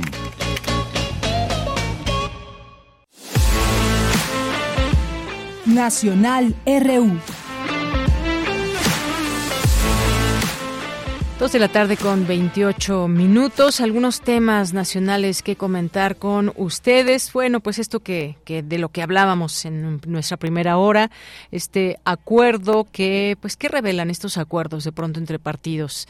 Si bien sabemos que son prácticas que suceden o pensamos que suceden o quizás alguien no sabía, bueno, pues están ahí exhibidas, que esto es lo grave de todo ello. Bueno, pues hoy por la mañana el presidente dice que es un acuerdo mafioso, este pacto PRI-PAN para repartir votos en Coahuila. Eh, es lo que dijo, un acuerdo mafioso, un pacto firmado por los dirigentes del PRI, Alejandro Moreno, y del PAN, Marco Cortés, para el reparto de lo que es un botín en el contexto de las pasadas elecciones en Coahuila y dijo que deja claro que la designación de la precandidatura presidencial de la alianza PRI-PAN-PRD para 2024 fue una farsa. Bueno, en otros temas también llama Alito, Alejandro Moreno, a cerrar filas en el PRI, respalda decisión del gobernador de Coahuila de en el conflicto con el PAN. Bueno, pues claro que tiene que estar con él, pues si a quien dejaron fuera de todo esto fue al PAN, no al PRI. Y bueno, pues tras la expulsión de varios militantes a quien calificó de traidores, el presidente nacional del PRI hizo un llamado a los priistas a cerrar filas para ganar la presidencia de la República y la mayoría del Congreso de la Unión. En un discurso pronunciado entre integrantes del Consejo Político Nacional, el dirigente tricolor respaldó al gobernador de Coahuila, Manolo Jiménez, en el conflicto por el supuesto incumplimiento de los acuerdos con el PAN y advirtió que los líderes de los tres partidos aliados deben actuar con responsabilidad e inteligencia para fortalecer y garantizar la viabilidad de la coalición opositora. Pues eso es parte de lo que dijo. Leo esta información del diario El Universal. Y bueno, por otra parte, diputados exigen investigar denuncia de San Juana Martínez sobre supuesto moche para precampaña de Claudia Sheinbaum. Diputados de oposición e incluso de Morena demandaron que se investigue la denuncia de la exdirectora de Notimex, Alejandra San Juan Martínez. Eh, Alejandra San Juan, quien afirmó que se, se le solicitó el 20% de la liquidación de los extrabajadores de la ahora extinta Agencia de Noticias Mexicana para destinarlos a la precampaña de la candidata presidencial Claudia Sheinbaum. Esto es lo que demanda la oposición. Exigió también la auditoría de todos los gastos de la precampaña realizada hasta ahora por la aspirante presidencial de la coalición conformada por Morena, Partido Verde y PT. En este sentido, el coordinador de los diputados de Morena, Ignacio Mier, calificó de extemporánea la denuncia de San Juana Martínez y cuestionó por qué no hizo la denuncia en su momento, no descartando que haya un trasfondo. Bueno, pues ahí eh, estos temas en torno a lo que está pasando y también usuarios se lanzan contra Xochitl Galvez porque no supo quiénes son los grupos fácticos. La precandidata de la coalición Fuerza y, Coalición por México, Xochitl Galvez, fue duramente criticada por decenas de usuarios en redes sociales quienes se lanzaron contra ella por no saber quiénes son los grupos fácticos durante un encuentro con la prensa. Y es que por ahí alguien le preguntó qué, qué opinaba de estos grupos fácticos y bueno, dijo que si era el narcotráfico o qué. Y bueno, pues ahí no, no supo responder esta pregunta que le lanzó un, un periodista. Bueno, pues hasta aquí dejamos los temas nacionales. Continuamos. Cinemaedro con Carlos Narro.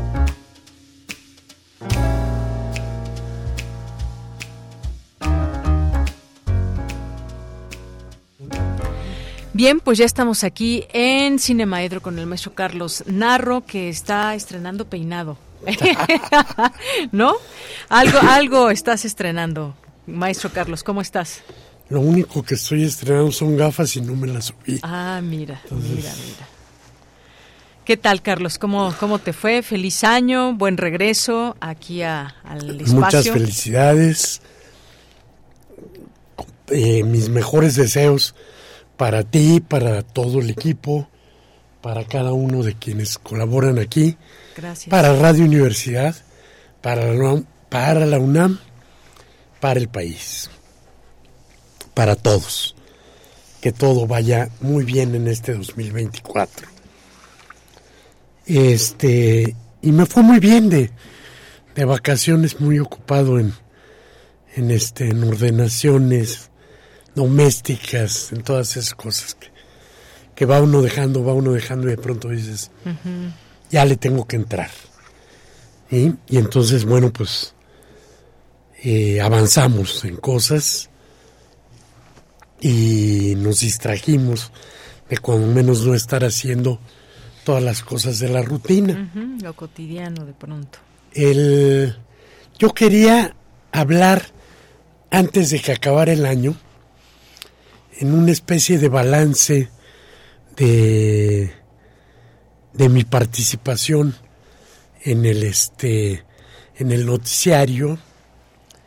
Y bueno pues a lo mejor no es lo más adecuado para el inicio del año pero ya lo tenía yo pensado repensado y demás. Y entonces ahora me das la oportunidad con este inventado día del agradecimiento Oye, sí. porque para mí era en principio un programa en el que agradecía y agradecía fundamentalmente a la UNAM. Agradecía a, a la UNAM que me ha permitido durante tantos años estar en ella y conocer a, a gente que ha sido importantísima, no solo en mi vida, sino en la vida del país, en el desarrollo del pensamiento y demás, ¿no? Un privilegio para quienes estamos en la UNAM ese. Tú lo sabes que cotidianamente tratas con gente que eh, ha hecho grandes aportaciones al pensamiento.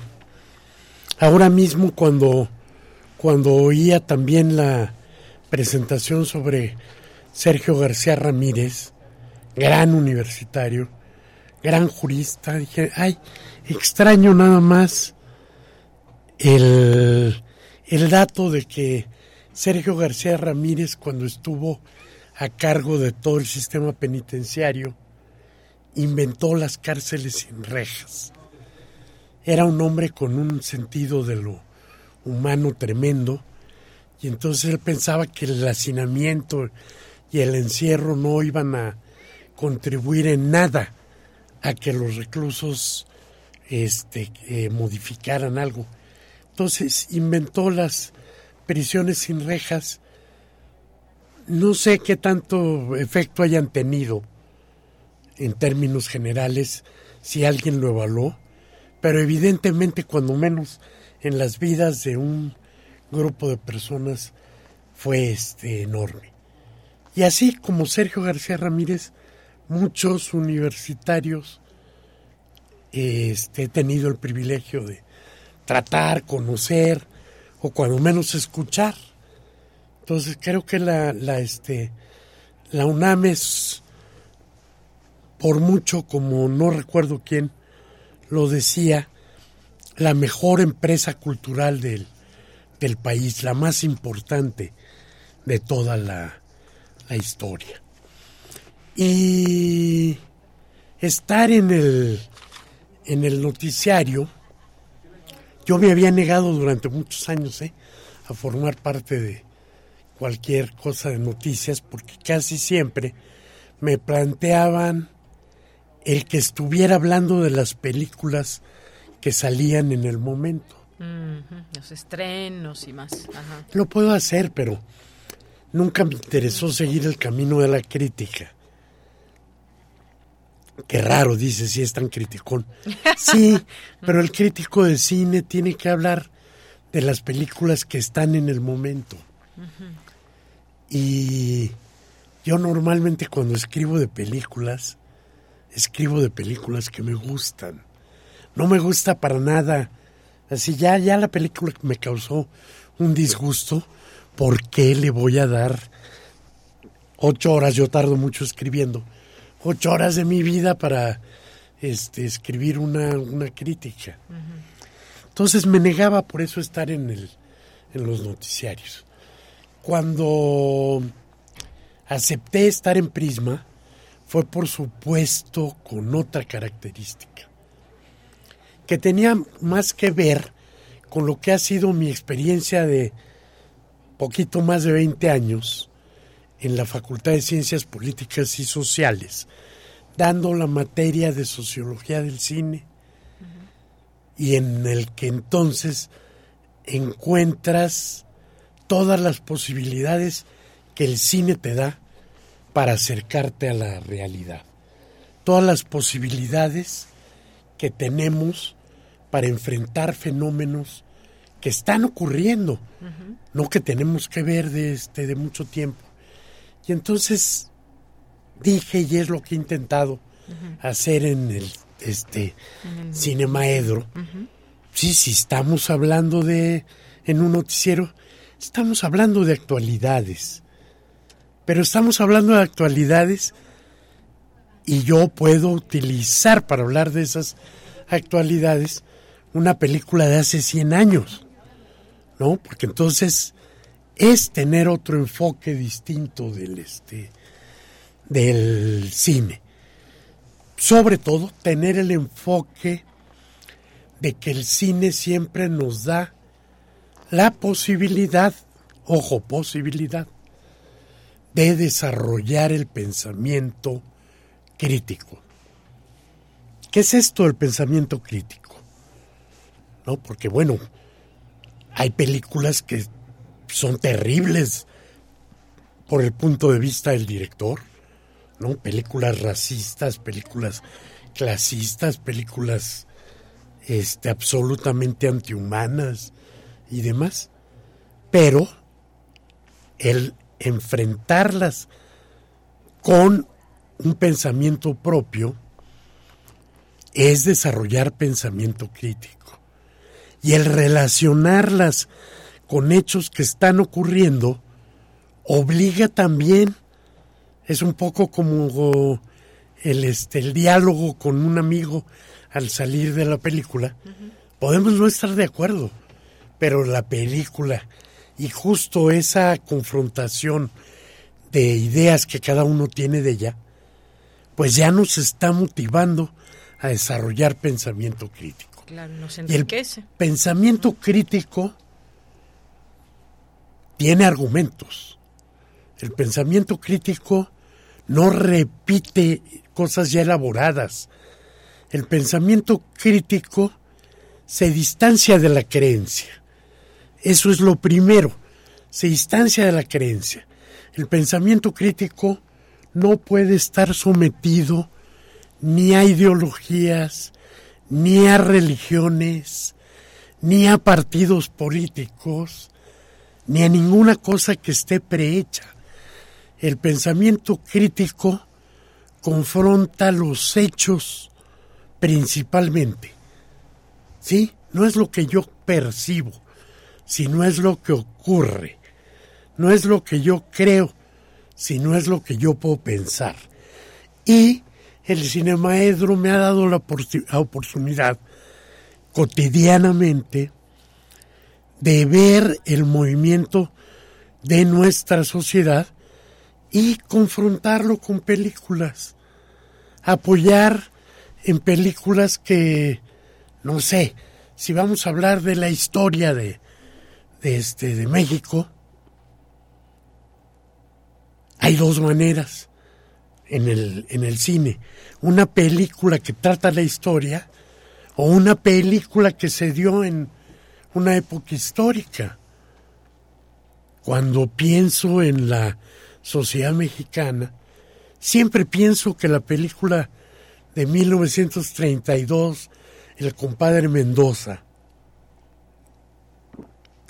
sigue siendo el, el acercamiento más profundo que tenemos a la realidad política de México.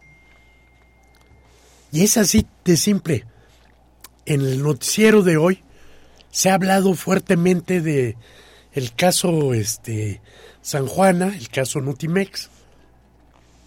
Y claro, hay hordas diciendo que la traición, y hay hordas que dicen, no lo creo, y hay...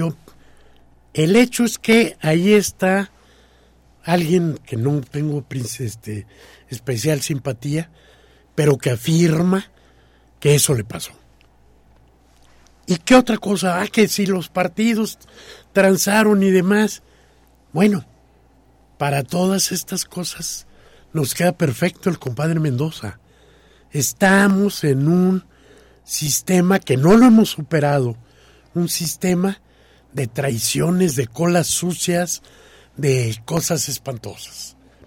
Ojalá 2024 de veras nos apuntara a empezar a cambiarlo. Cosa muy difícil porque están anudadas las cosas, los partidos políticos amarraron las cosas de tal manera que los este que los que estamos en contra o fuera no tenemos muchas posibilidades. Lo dejaron amarrado a su a su gusto. Y siempre le han hecho así, es como cuando el sindicato de directores en México exigía para ser miembro del sindicato tener dos películas. Y para hacer una película exigía ser miembro del sindicato.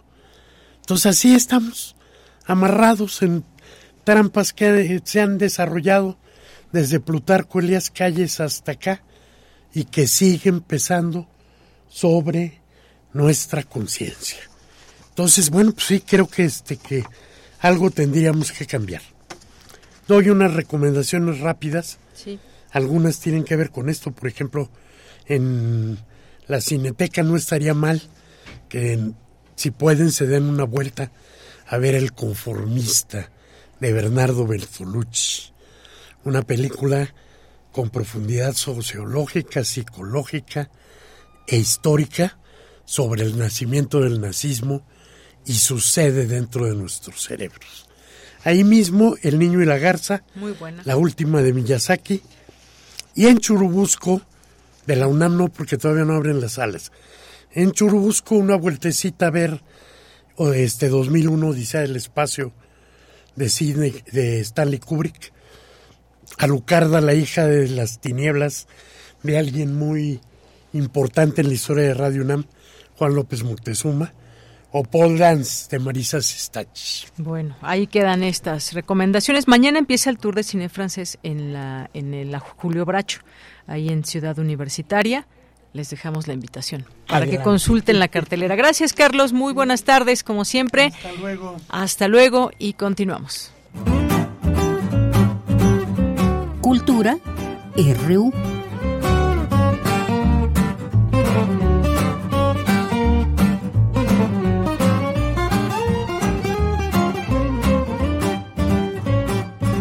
Bien, nos vamos ahora a Cultura con Tamara Quiroz. Tamara, buenas tardes. Deyanira, muy buenas tardes. Seguimos con la información, siempre saludando también con mucho gusto a las y los que siguen la transmisión, que se quedan hasta el final de este programa. Y así como el cine, también el teatro tiene una gran gama de posibilidades. Hoy vamos a hablar de un ciclo que se llevará a cabo en el Foro Shakespeare. Se trata de 3 de Impro Teatral 3. Parece un eh, trabalenguas, ¿no? 3 de Impro Teatral 3. Son tres espectáculos que se desarrollarán funciones a lo largo de los meses de enero y marzo de 2024. Esto en el, en el espacio urgente del Foro Shakespeare. Y para darnos más detalles de este ciclo, nos acompaña en cabina Rafael Rivera. Él es parte del elenco de Mientras esperábamos, unas de las obras que forman parte de este ciclo. Rafael, bienvenido a esta cabina. ¿Cómo estás? Hola Tamara, buenas tardes. Gracias por la invitación. Pues sí, eh, estamos en el espacio urgente 2 del Foro Shakespeare. Eh, tenemos buenas noticias, decías ahorita en la información general. Estaremos enero y marzo los martes. Sin embargo, durante el mes de febrero vamos a tener funciones también los jueves en el mismo, en el mismo lugar. Este ciclo de tres de Impro Teatral 3 eh, son tres obras, la primera de ellas, mientras esperábamos, que está ahorita en cartelera, que todavía el próximo martes tiene función a, a las ocho y media de la noche. Luego va, vamos a continuar con otro espectáculo que se llama eh, De Paisajes Interiores. Este es un dueto de actores, ¿no? Mientras que en la primera habemos seis, eh, siete personas en escena, en la otra solo somos dos. Y terminamos la temporada con eh, ¿Por qué habría de mentir? Somos tres actores haciendo em, em, improvisación. Esto durante el mes de marzo. Em, bueno, la idea de nuestro ciclo es hacer improvisación teatral. Eh, en, el, en el mundo teatral, digamos, hay, hay una corriente muy conocida de improvisación que es deportiva, que trata un poco como de encuentros, de luchas de ingenio, de, resolver rápidamente una situación extraordinaria, etcétera. Lo que nosotros estamos apostando eh, es un trabajo más hacia la construcción de personaje, más hacia la construcción de situaciones un poquitito más elaboradas, más complejas, aunque sean eh, escenas breves. La intención es que tengamos toda una circunstancia de lo que le pasa a un personaje y podamos entrar en su universo de la manera más completa y más compleja posible. ¿Cómo se logra eso, Rafael? Eh, ¿Y cómo se logra también haciéndolo con diferentes elementos, no? Eh, vaya, está el público con los que interactúan, están estos actores, actrices y también está una parte que me gustaría que nos platicaras, que es la música, que además, bueno, la música es mágica, ¿no? Lo, lo envuelve todo. Exactamente. Sí, pues en este caso lo que nosotros hacemos es, eh, por ejemplo, mientras esperábamos, le vamos a pedir al público eh, que nos proporcione algunos objetos, ¿no? que nos diga los nombres de algunos objetos y de acuerdo con esos objetos el actor se da a la tarea de construir una corporalidad, eh, construir una voz, construir incluso el tipo de circunstancia que le podría estar pasando a, a, este, a este personaje y bueno, la interacción que generan estas propuestas es un poquitito lo que, lo que opera. En paisajes interiores sucede un poco lo mismo, pero vamos a estar, este, este montaje va a ser muy bonito porque toda, todo el público está sentado alrededor de los actores. Es, es, un, es un aforo reducido, somos 30 personas de, de público, estamos completamente alrededor, de tal manera que todo el tiempo estamos viendo no solo al actor, sino también al, al espectador que está enfrente mío.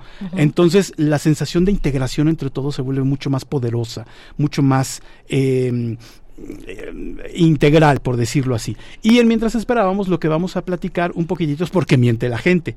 Entonces, ah, a partir de ahí le preguntamos a la gente, ¿por qué mentiría alguien? Y bueno, generamos una situación en general cómica, nos queremos burlar un poquitito de, de estas, estas circunstancias. Eso está interesante, ¿no? ¿Por qué mentirías? O si no cuentas la verdad eh, completa, ¿es mentira o no es mentira? está la reflexión hasta ahí interesante. Platícanos de, de esta compañía, Aperon Teatro, eh, pues un poco también de, de las obras que han presentado tengo entendido que ya llevan también esta residencia en el Foro Shakespeare los martes, ¿no? Entonces es como su casa y ahora están con este ciclo. Eh, platícanos, pues, sí, un poco de, esta parte de, las obras que también han presentado, las temáticas que se presentan además de la improvisación y en qué se, en, qué, eh, vaya, cuáles son estos principios de impro que ustedes utilizan para la creación de personajes. Exactamente. Digamos que el Foro Shakespeare efectivamente nos ha, nos ha acogido por tercer año ya.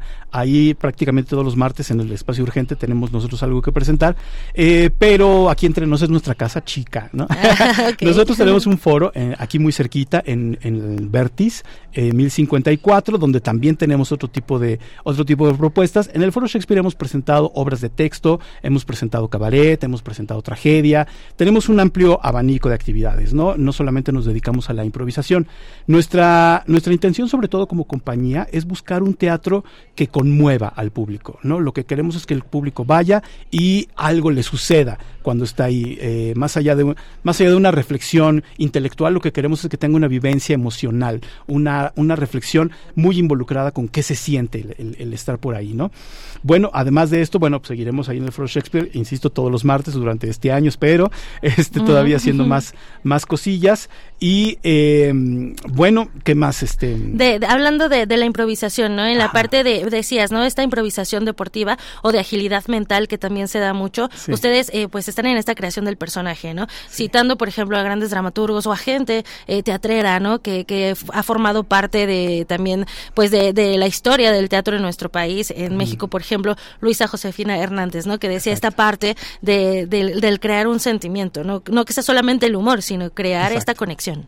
Sí, exactamente. Lo que eh, precisamente como nosotros traemos un poquitito esta, esta escuela, digamos, nosotros nos consideramos de alguna manera herederos a, cierto punto de, de, enseñanzas precisamente de la maestra Luisa, eh, gracias a la a la fundación de nuestro director, eh, fundador, el maestro Fernando Martínez Monroy, que, que en paz descanse. Él fue alumno directo de la maestra Luisa, fue heredera de su, de su cátedra. Y además maestro de muchas generaciones también, por ejemplo, de, de, varios de, de, Teatro UNAM, ¿no? Exactamente, muchísima gente pasó por las aulas del maestro Fernando Martínez Monroy. Entonces, digamos que traemos esta escuela de generar una construcción mucho más compleja, ¿no? Por eso es que nos, nos abocamos a este tipo de, de trabajo de, de improvisación. Lo que nosotros quisiéramos lograr, y creo que ahí, ahí lo estamos haciendo, es que la gente vaya y vea una obra de teatro no un, una, un, un, sketch de improvisación. Claro. Sí, queremos que vea un trabajo muy complejo, muy completo, no con construcciones de personaje, con circunstancias, que realmente podamos generar un ambiente a partir del trabajo del actor, como bien decías hace un momento, a partir también un poquito de la interacción con la música, que podamos generar un ambiente y que la gente de veras se quede preguntando así de, ¿esto está ensayado? Exacto, qué delicia, ¿no? Que, que digas, estoy viendo una obra de teatro recién hecha, o sea, se está creando en este preciso momento de de esta forma tan orgánica. Rafael, en cuanto a la música, ¿qué nos puedes compartir? Pues este es también eh, tu ámbito, sobre todo pues eh, estás en el piano, ¿no? Pero por ejemplo, también el jazz se va improvisando, vas sintiendo, vas creando estas atmósferas. ¿Cómo ha sido para ti pues participar en la improvisación claro. en la música? A, a, diferencia del jazz, digamos, el jazz improvisa sobre una serie de criterios de la, de la música en sí, digamos. ¿no? Hay un lenguaje armónico, hay, hay, esto que le llaman un estándar, a lo mejor, que es como, ok, a partir de aquí nos basamos y de ahí empezamos a jugar. Eh, en el caso de la, de la música que estamos haciendo para mientras esperábamos, nuestra base ni siquiera es el lenguaje musical nuestra base es lo que está sucediendo en la escena, la tensión dramática que está sucediendo en la escena, el choque que se podría estar generando o la forma en la que la relación de los personajes se va transformando. Estamos tratando de acompañar un poquitito esta, esta relación con un lenguaje musical, digamos, un poquito más abstracto, un poco menos, menos tradicional, uh -huh. eh, pero funciona muy bien también en la música, digamos. A veces lenguajes de este tipo se encuentran mucho en películas de terror, en, en momentos de mucha tensión dramática, en momentos de suspenso, cosas así. Entonces estamos tratando de generar un lenguaje de esta naturaleza que le dé un poquito más de profundidad, una complejidad un poquitito mayor y es, es muy bonito porque nos estamos relacionando tanto música como actores uh -huh. y todo esto a partir de lo que el público nos dijo. Entonces hay una interrelación muy profunda de lo que sucede en cada una de las funciones. Con dos objetos ustedes hacen obras teatrales y bueno, esto es mientras esperábamos, se, ya se presentó este martes y se va a estar presentando otros dos martes. Eh, este próximo martes vamos a estar en el Foro Shakespeare, martes 15, y vamos a estar dos jueves también. Uh -huh. El. Eh, ay, Dios mío los dos el jueves 1 eh, y el jueves 8 de febrero uh -huh. con mientras esperábamos ahí en el espacio urgente 2 y de inmediatamente después estaremos haciendo de paisajes interiores. Muy bien, pues son dos propuestas teatrales para que la gente acuda a este foro emergente, al foro 2 del foro Shakespeare, al espacio 2. Urgente 2 Urgente del, dos Foro del Foro Shakespeare, sí. ubicado en Zamora número 7, en la colonia Condesa. Rafael Rivera, muchísimas gracias por acompañarnos en este espacio radiofónico. Muchas gracias. Y pues también invitamos al auditorio a que sigan a Apeiron Teatro AC Exacto. en redes sociodigitales. En redes sociales, muchas veces en, en, en, las redes sociales ofrecemos promociones para que puedan estar en nuestras obras, el público. Entonces manténganse en contacto con nosotros. Eso, muy bien. Muchísimas gracias por acompañarnos. Deyanira, con esto llegamos al final de esta sección. Les deseamos que tengan muy buena tarde. Gracias, Tamara. Gracias aquí a tu invitado y pues nos escuchamos mañana contigo.